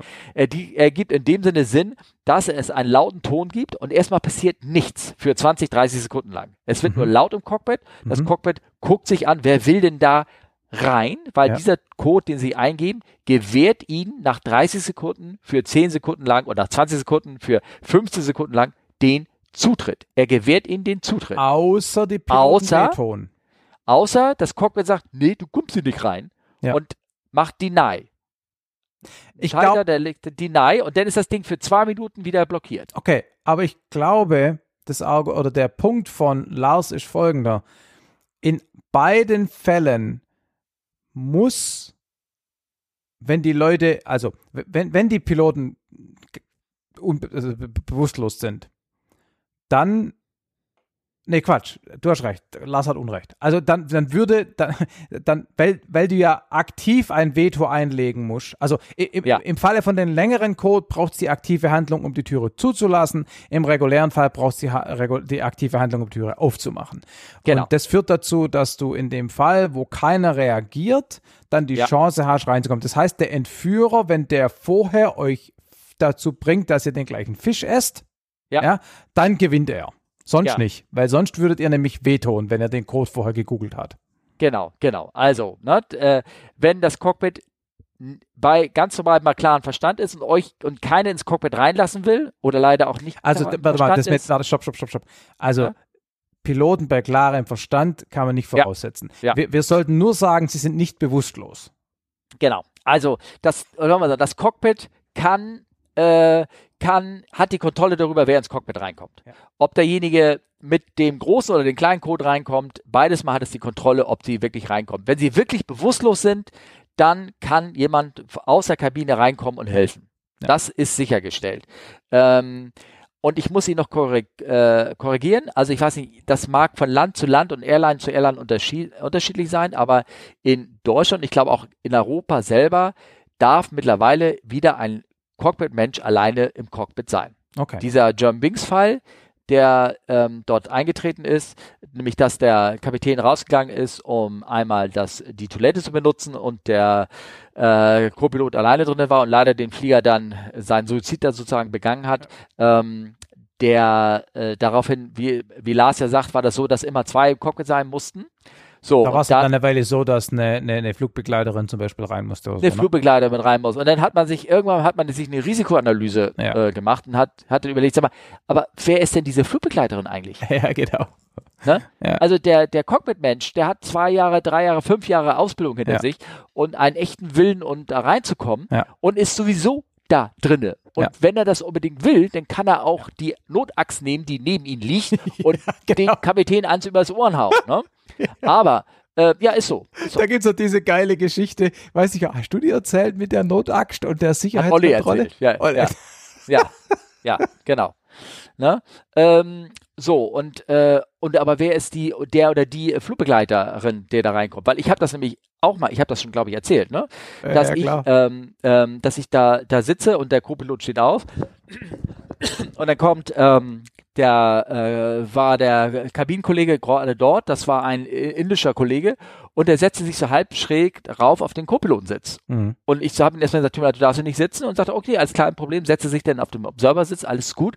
Aber dann habe ich mir den auch mal so angeguckt und habe mal so, hab meine Vorurteile so mal im Kopf äh. nämlich, ne, so langer Bart hatte er, Inder, mhm. du weißt ja, Inder und die Pakistanis haben auch mal gerne mal so Probleme und so ja, und denkst du so, hm, hm, okay, ob, ob ich jetzt mich sicherer fühle? Ja, alles gut, ich sitze hier, ne? Und ja. alles prima, aber ähm, und das hat man sich dann irgendwann überlegt, so ein Flugbegleiter braucht sechs Wochen Ausbildung, das, ja. dann ist er auf einmal im Cockpit. Klar, logisch. Das ist einfacher, den Pfad zu nehmen, als genau. den des äh, Piloten genau. drin. Und die Notachse ist ja im Cockpit. Ja, klar. Ja, ja. genau. Ach, Kinders. Äh, wir haben noch äh, immer noch eine Frage ja. und einen kleinen Hinweis. Hast du noch Kraft? Ja, klar, die müssen wir schon noch machen. Da können okay. wir so ein bisschen Aerodynamik-Grundlagen erklären zum Abschluss. Und das ist aber sehr sehr lang. Ja, komm, das kriegt man schon hin. Na, okay, also ich stelle die Frage. Du es ist ja ein Ingenieur anwesend. Ja. Frage von Andy. Andy, Andy. Ähm, der fragt, fliegt man bei ausreichend langen Flügen niedriger als möglich? Wenn ich das richtig verstehe, haben, habe, wird ein Flugzeug mit der Höhe effizienter, weil der Luftwiderstand abnimmt. Können Rückenwinde in niedrigen Höhen diesen Vorfall, Vorteil ausgleichen? Auch bei Problemen sehe ich Höhe. Auch Probleme sehe ich bei Höhe, also mehr Energie, also eher ein Vorteil. Bei einem Feuer- oder Druckverlust mag das natürlich anders aussehen. Das wäre doch vielleicht sogar ein Thema für den Podcast, oder?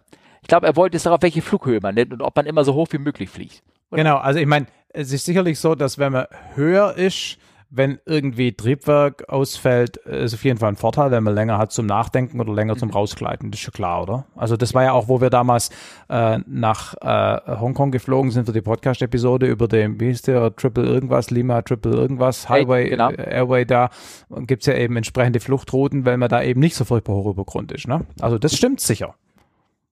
Ja, genau. genau. Und wenn niedriger weiter unten starker Rückenwind ist, dann hat es möglicherweise auch Vorteile. Ich weiß nicht, wie oft es vorkommt, dass der Wind weiter unten stärker ist, vermutlich nicht so oft. Aber wenn dem so wäre, dann wird man wahrscheinlich schon niedriger fliegen, oder? Also ich kann noch mal so ein bisschen aus meiner äh, Vergangenheit erzählen, dass welche Tools man dir in die Hand gibt, um das genau auszurechnen. Mhm. Also äh, am Frühjahr haben wir mit klassischen Drehmeilen und mit so Tabellen gearbeitet, wo auf miesem Papier gedruckt war, dass du irgendwie die ausrechnen kannst, okay, bei einem Rückenwind von mhm. äh, Unterschied von 50 Knoten lohnt sich das denn doch mal äh, 3000, 4000 Fuß niedriger zu fliegen mhm. oder was.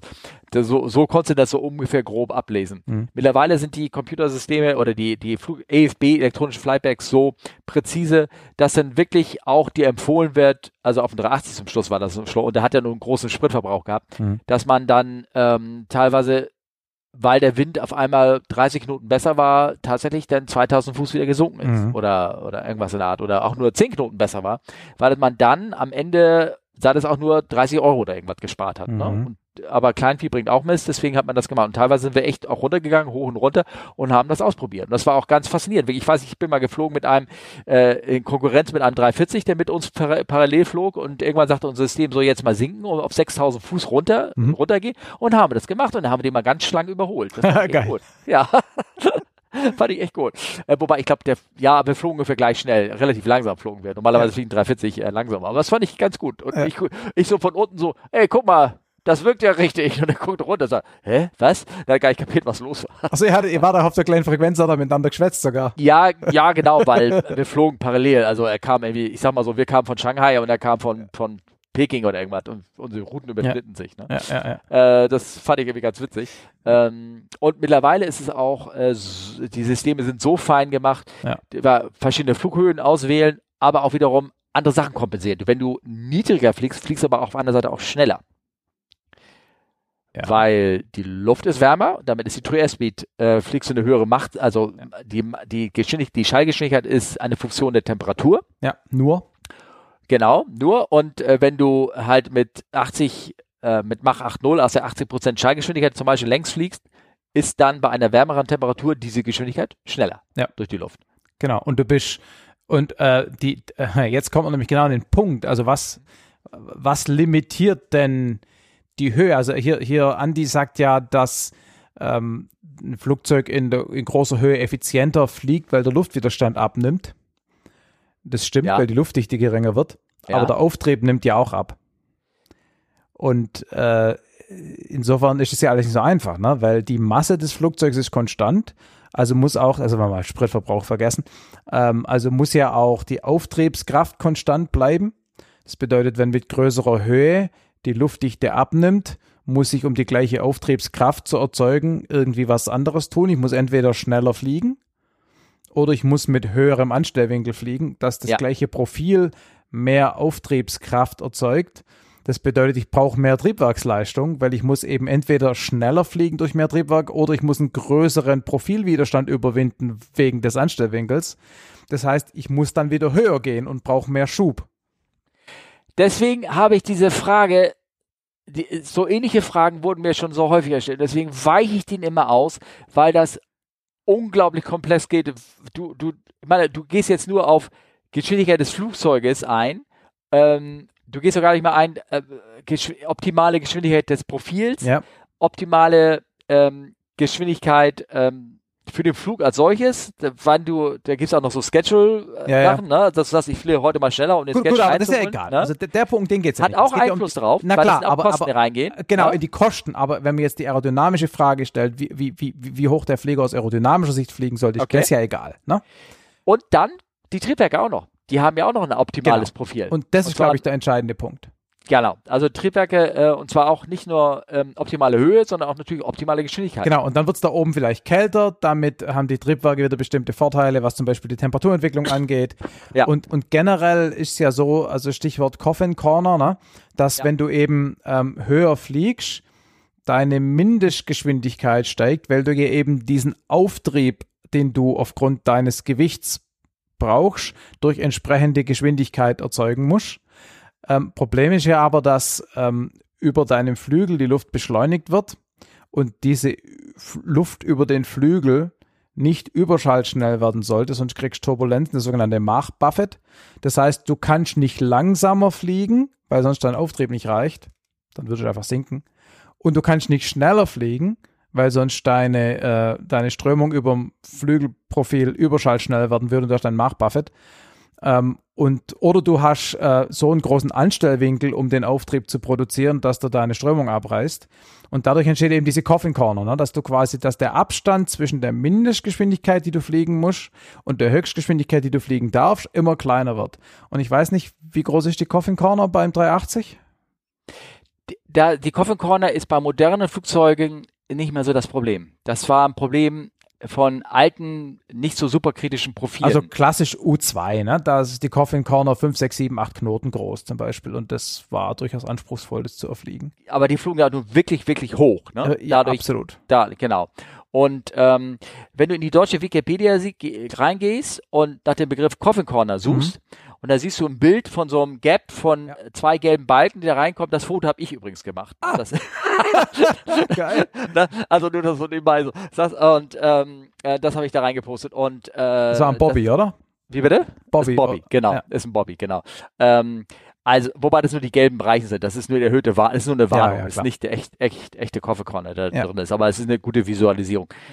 Ähm, ja, also was soll ich sagen, ähm, Andi, äh, der Performance-Kurs ist so ziemlich Aerodynamik, äh, ist so ziemlich einer der größten Teile in diesem ganzen ähm, Kurses, der, wo da wird dir viel von rüber erzählt, begreifen am Ende kannst du es gar nicht, weil das, also begreifen natürlich schon, aber selber irgendwie äh, Nee, da steckt so viel Mathematik und Aerodynamik und all sowas da drin. Also ja, grundsätzlich, man möchte so hochfliegen wie möglich, weil die Luft ist dünner, man fliegt schneller durch die Luft. Das hat aber irgendwann stößt du an die Grenzen der Schallgeschwindigkeit. Ja.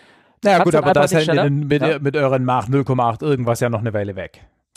Null, ja, genau, aber ähm, äh, ja, stimmt, an die Schall, aber du kommst an die, an die Schallgeschwindigkeit, also an die äh, Grenzen der Profile, weil die einfach dann äh, Mach äh, Genau, du kriegst dann Mach Buffet. Genau. Also quasi die genau. Oberkante, die, der, die obere Grenze von der Coffin Corner. Genau. Ähm, und zwar einfach, weil, ähm, genau, du kriegst Mach Buffet, also die über der Tragfläche ähm, kommt die Schallgeschwindigkeit schlecht ran. Also du kriegst, genau, die Luft wird ja äh, beschleunigt oben rum und die wird dann überschallschnell. Genau, genau, genau. Ähm, und das ähm, kostet irre Widerstand auch. Ja. Du kannst auch noch, du kannst ja noch teilweise ein bisschen mit da reinfliegen, aber es ja. kostet halt irgendwann tierischen Widerstand. Ähm, moderne Profile können das äh, lange hinauszögern und deswegen sind die ähm, sehr gut in der Aerodynamik. Ja. Ähm, die alten Profile, die kommen da sehr schnell in so eine so eine Ecke rein. So, und dann kommt die Funktion der Triebwerke dazu. Und dann kannst du den Wind trotzdem noch einrechnen, ja. weil, wie gesagt, Wind hat auch einen Einfluss drauf, Klar. wann du dann offiziell, äh, offiziell, Andi, das Ding ist, da, ich möchte, das Fass möchte ich gar nicht aufmachen. Also wirklich, was, weil da so viel, so viel dranhängt und das Gewicht natürlich auch noch ganz entscheidend ist. Es gibt auch, ähm, also es gab auch, ähm, ähm, ich weiß, der, ich bin ja den 340-200 auch geflogen. Das ist der, und, der nur fliegt, weil die Erde sich von ihm wegwölbt? Genau, der hat, der hat fünf APUs, davon ja. vier regelbar. Ne? Also der hat drei relativ kleine Triebwerke dran und der hatte, also er war nicht vier. sondermäßig über äh, Leistungsüberschuss. Ähm, die Fl Tragfläche war großartig, die war mhm. moderne Tragfläche, mit denen konntest du also auch schön hoch fliegen. Nur die Triebwerke waren manchmal, wenn es warm war, waren die Triebwerke nicht in der Lage, einem äh, auf die Höhe zu bringen, die man mhm. bräuchte, um mhm. Äh, ganz effizient zu fliegen. Mhm. Und da gab es also manche, wenn du diesen Graph angeguckt hast, da gab es also ganz absurde Situationen, dass du theoretisch in der Lage, nehmen wir mal kämest, in einem, aus einer kalten Luftschicht, war es in der Lage, hoch zu fliegen, konntest also die, die Leistung zu setzen, ja. dass, dass die Triebwerke in der Lage waren, dich hochzubringen. Und dann, wenn du dann in eine warme Luftschicht reingeflogen wärst, ja. dann sind die Triebwerke, weil sie natürlich dann nicht im, äh, keine Kleinpower mehr brauchten, sondern weil sie einfach nur Reiseflugleistung, mhm. waren sie in der Lage, dich da oben zu halten. Du konntest mhm. fliegen, aber wärst du gesunken, wärst du nie wieder hochgekommen. weil die Triebwerke das einfach nicht gepackt haben. Ja. Ne? ja. Also von der Seite her, ähm, puh, kompliziertes Thema. Lass uns doch mal was Einfaches erzählen. Okay. Was wäre was Einfaches? Und zwar einfach nur die Frage von Tobi, ob ich den Netflix äh, gesehen habe. Netflix. Äh, 737 den, äh, Max. Den Netflix 737 Max Film. Wie hieß er nochmal genau, der offizielle Titel? Der the Case. Der hat einen Titel. Bei, bei Netflix ist er, geht um die 737 Max ja. und da wird ein bisschen, bisschen aufbeschrieben, ähm, äh, wie das zu der zu dieser Katastrophe gekommen ist mit dem hm. Design des MCAS-Systems. Hm. Hast du den zufällig geguckt? Negativ. Achso. Ich fand's ganz gut gemacht. Ich habe ein bisschen vorgespult, manche Sachen. Mhm. Ja, wenn so die, äh, wenn so, wie das passiert ist, also haben sie Unvorhergang praktisch nochmal nachgespielt und mhm. sowas. Da habe ich, also viele von den Sachen habe ich dann ein bisschen weitergespult, aber ich fand, der ist gut aufgearbeitet. Ähm, Was ist das Resümee? Was ist die Schlussfolgerung? Wer war schuld aus deren Sicht? Äh, Bo also Boeing. Also nicht die Piloten. Ne? Nein, da gab es ja auch damals eine Kontroverse. So nach dem Motto, scheißegal, wenn das Flugzeug nicht tut, die Piloten sind ja allmächtig und müssen das fixen können und so, ne? Blödsinn, aber ja. ja, also der, der, der Film macht, geht auch auf diese Argumente ein. Ja, okay. Mit, dass es am Anfang wirklich so war, so wie das ursprünglich designt war, das System, konnte man sagen, ja, okay, das wäre möglich gewesen, aber du hattest manchmal am Ende nur eine Reaktionszeit im, von der schlechten Konfiguration, eine, eine Nacht von zehn Sekunden nachdenken, bevor das Ding dich in eine Ecke rein manövriert ja, ja. hat, wo du rein von der Kraft her ja, nur durch, genau. durch, ja, durch Stunts hättest da genau. rauskriegen können. also dieses, so dieses komische, dieses, dieses oben rüberpullen und äh, kurz äh, äh unloaden. unloaden und dann, genau. Genau, genau, verrückt. Genau. Also genau, und, und, und dann kam noch also dazu, dass das die Piloten ja nicht wirklich trainiert haben, weil sie wollten sie ja nicht erwähnen, Trainingskosten, bla bla bla. Also ich denke auch, das war eindeutig Boeings, Boeings Verbot. Ja, es, es war ein, also ein Systemfehler. Also ja, nicht, nicht ein einzelner Designfehler, es war einfach ein Systemfehler, so könnte man das sagen. Das ganze System Boeing hat da ähm, ähm, versagt. Ja. Ja. Ähm, also ich finde, das gut aufgearbeitet. Äh, wie gesagt, einige Details über die in, der innen internen E-Mails wurden da veröffentlicht, mhm. wurde darauf eingegangen, von denen ich, die ich auch nicht kannte, also mhm. war ganz gut.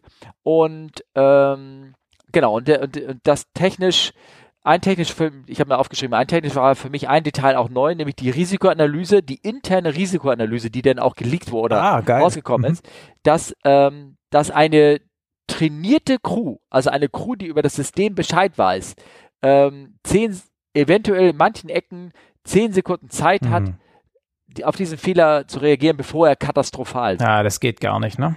Nein. Und wie gesagt, trainierte Crew. Ja. Und die, man hat denen das ja nicht mal erzählt. Ja, und ja. auf dem, auf dem Weg dahin zu der Dokumentation sind halt all diese Info irgendwo, ach nee, das sah mir denen mal lieber nicht so rausgefallen. Ne? So. Irgendeiner hat entschieden, they don't need to know that. Ne? Ja. Weil tritt er nicht auf. Haha. Ja. Also gut gemachter Film und gute Filmschnitte, Szene aus dem Gericht mhm. ne, und sowas und äh, sehr, sehr, sehr schön. Also ich, ähm, ich kann, man kann sie nicht ankauen. Gerade so als Laie, wenn man das nicht ganz so weiß und so, dann. Ich gehöre ja wahrscheinlich zu drei Leuten in Deutschland, die gar kein Netflix haben, deshalb kann ich noch nicht angucken. Ach so, okay. Mhm. Genau. Klickst du mal im Monat das. Aber ob du deswegen brauchst, ist nicht. äh, genau. Ja. Cool. Ja, so Gott, Kinders, wir reden echt schon lang, ne? Kann das sein? Äh, ja, zwei so Stunden. Zwei Stunden, ja, genau. Falls ihr euch uns noch da seid, liebe Hörer. Hallo, ne? ist da noch jemand? Hallo, genau. Falls ihr noch da seid, wir hatten ja teilweise hier einen Systembruch, äh, Zusammenbruch mal. Einmal war ein Cut. Wahrscheinlich hört man verschiedene Spuren nachher, alles, weil das ein bisschen sich anders hört. Ähm, ähm, ich wollte als kleine Geschichte noch erzählen hier zum Abschluss dass seit äh, 2021 wird der Learjet nicht mehr produziert. Ah. Weiß nicht, ob du das wusstest. Wie gar keiner mehr oder was? Nein, die Produktion wurde eingestellt, auch von ah. dem neuesten Modell. Okay. Und ähm, dann kam aber, wie gesagt, jetzt vor kurzem nochmal ein FAZ-Artikel raus, der nochmal so die Anfänge des Learjets beschreibt und ähm, die Tragflächen erzählt, dass es Fighter-Tragprofile waren. Äh. Deswegen war er auch so schnell und so. Und das fand ich ganz witzig. Also nochmal als kleine Geschichte zum Ende über an die. End of an Era. End of an Area, genau. Der Learjet, der hört auf. Das ist ja schade. Ja. Ja. Aber wir hören auch auf, oder? Im Podcast? Ja, dann haben wir jetzt eine äh, traurige Situation. Wir sterben mit dem Learjet. Ja. Es gibt noch Folge CFU 82, die wird kommen. Ah.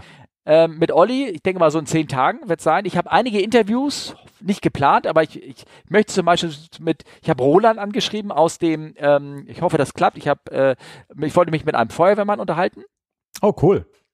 Da hatte ich mal Lust. Ich weiß, ich habe noch keinen erwischt, aber vielleicht hört jemand zu. Ein Flughafenfeuerwehrmann. Mhm. Mit dem würde ich mich gerne unterhalten. Ähm, und dann habe ich noch, es gibt immer noch drei Leute, die kriege ich immer noch nicht zu fassen. Die, ja, ich, die vertrösten mich immer und die muss ich auch noch mal endlich mal. Das Schicksal der Podcaster, ne? Das ja. hat genau dieser Effekt hat mich ja insbesondere auch während Covid massiv frustriert. Ja. Ähm, ich habe aber, äh, wo wir gerade schon reden, und ich meine, das Problem ist ja, wenn mich jetzt hier irgendjemand hört, ja, ja. wird es heißen, was? Bei der Konkurrenz ist er dabei, aber selber kriegt er nichts aufgenommen. ähm, ja. Ich habe tatsächlich heute Morgen mal wieder eine Episode aufgenommen und für nächste Woche ist auch wieder ein weiteres Interview geplant. Und ich habe auch eine Anfrage laufen bei Martin Baker, weil ah. man muss ja mal über Schleudersitze reden. Ja, also auch, auch bei Omega Tau äh, wacht wieder aus dem Covid- und Ukraine-Krieg Frust auf und äh, hoffentlich geht es dann auch wieder vernünftig weiter. Okay. Dann ähm, ähm, plugge ich hier immer noch mal, die habe ich schon achtmal geplagt, den Teil, ich weiß nicht, ob du es jemals gehört hast, ah. Betty in the Sky, Suitcase, die zwei Folgen, wo einer Typ mit seinem Southern Drawl Akzent, äh, äh, Dialekt, Akzent, äh, Dialekt erzählt, äh, wie er auf, mit seinem Martin Baker Steuersitz aussteigt, auch so mit Doch, das hast du schon ungefähr 28 Mal erzählt. Ja, und ich finde das immer wieder geil. Falls, hast du das mal dir angehört? Nein! Siehst du? Anscheinend muss ich das. Machen. Ja, ja. Kommt ja, ja. nochmal Links in die Shownotes rein. Das ist äh, jetzt das mit Hörbefehl. Hört euch das mal an. Ist aber Englisch, ne? Klar. Ja, ist klar. Wenn ihr übrigens uns erreichen wollt, jetzt mache ich wirklich hier den Sack zu. Wenn ihr uns erreichen wollt, ihr kennt das die üblichen Wege. Äh, über Twitter, frag Charlie Foxtrot Whisker Uniform mit einem Ad-Zeichen davor, ne? Oder E-Mail mit Fragen at comeflyvisas.de. Und natürlich gibt es den Telegram-Channel, der ne? Link ist auch in den Shownotes. Oder bei Insta habe ich habe ich, hab ich ungefähr seit drei Monaten nicht mehr reingeguckt. Ich habe keine Ahnung. Man könnte uns theoretisch da schreiben. Ich glaube, den kriege ich einen Ping. Ich frage mal Olli, ob er das übernehmen kann. Aber er möchte nicht, glaube ich. Der ist, glaubst kein so Social Media Künstler. Ja. Ja, na, ich, ich komme mit Insta nicht zurecht. Ich verstehe das ein wenig. Okay. Markus, mir hat es tierisch gefallen, dass du da warst. Ja, schön, dass ich mal wieder mitspielen durfte. Mhm. Mir auch. Okay. Oh, ja, können wir gerne öfter mal machen, ne? wie gesagt. Ähm, und ähm, ja, und dann, liebe Hörer, bis die Tage oder sowas. Bis die Tage. Danke. Tschüss. Ciao.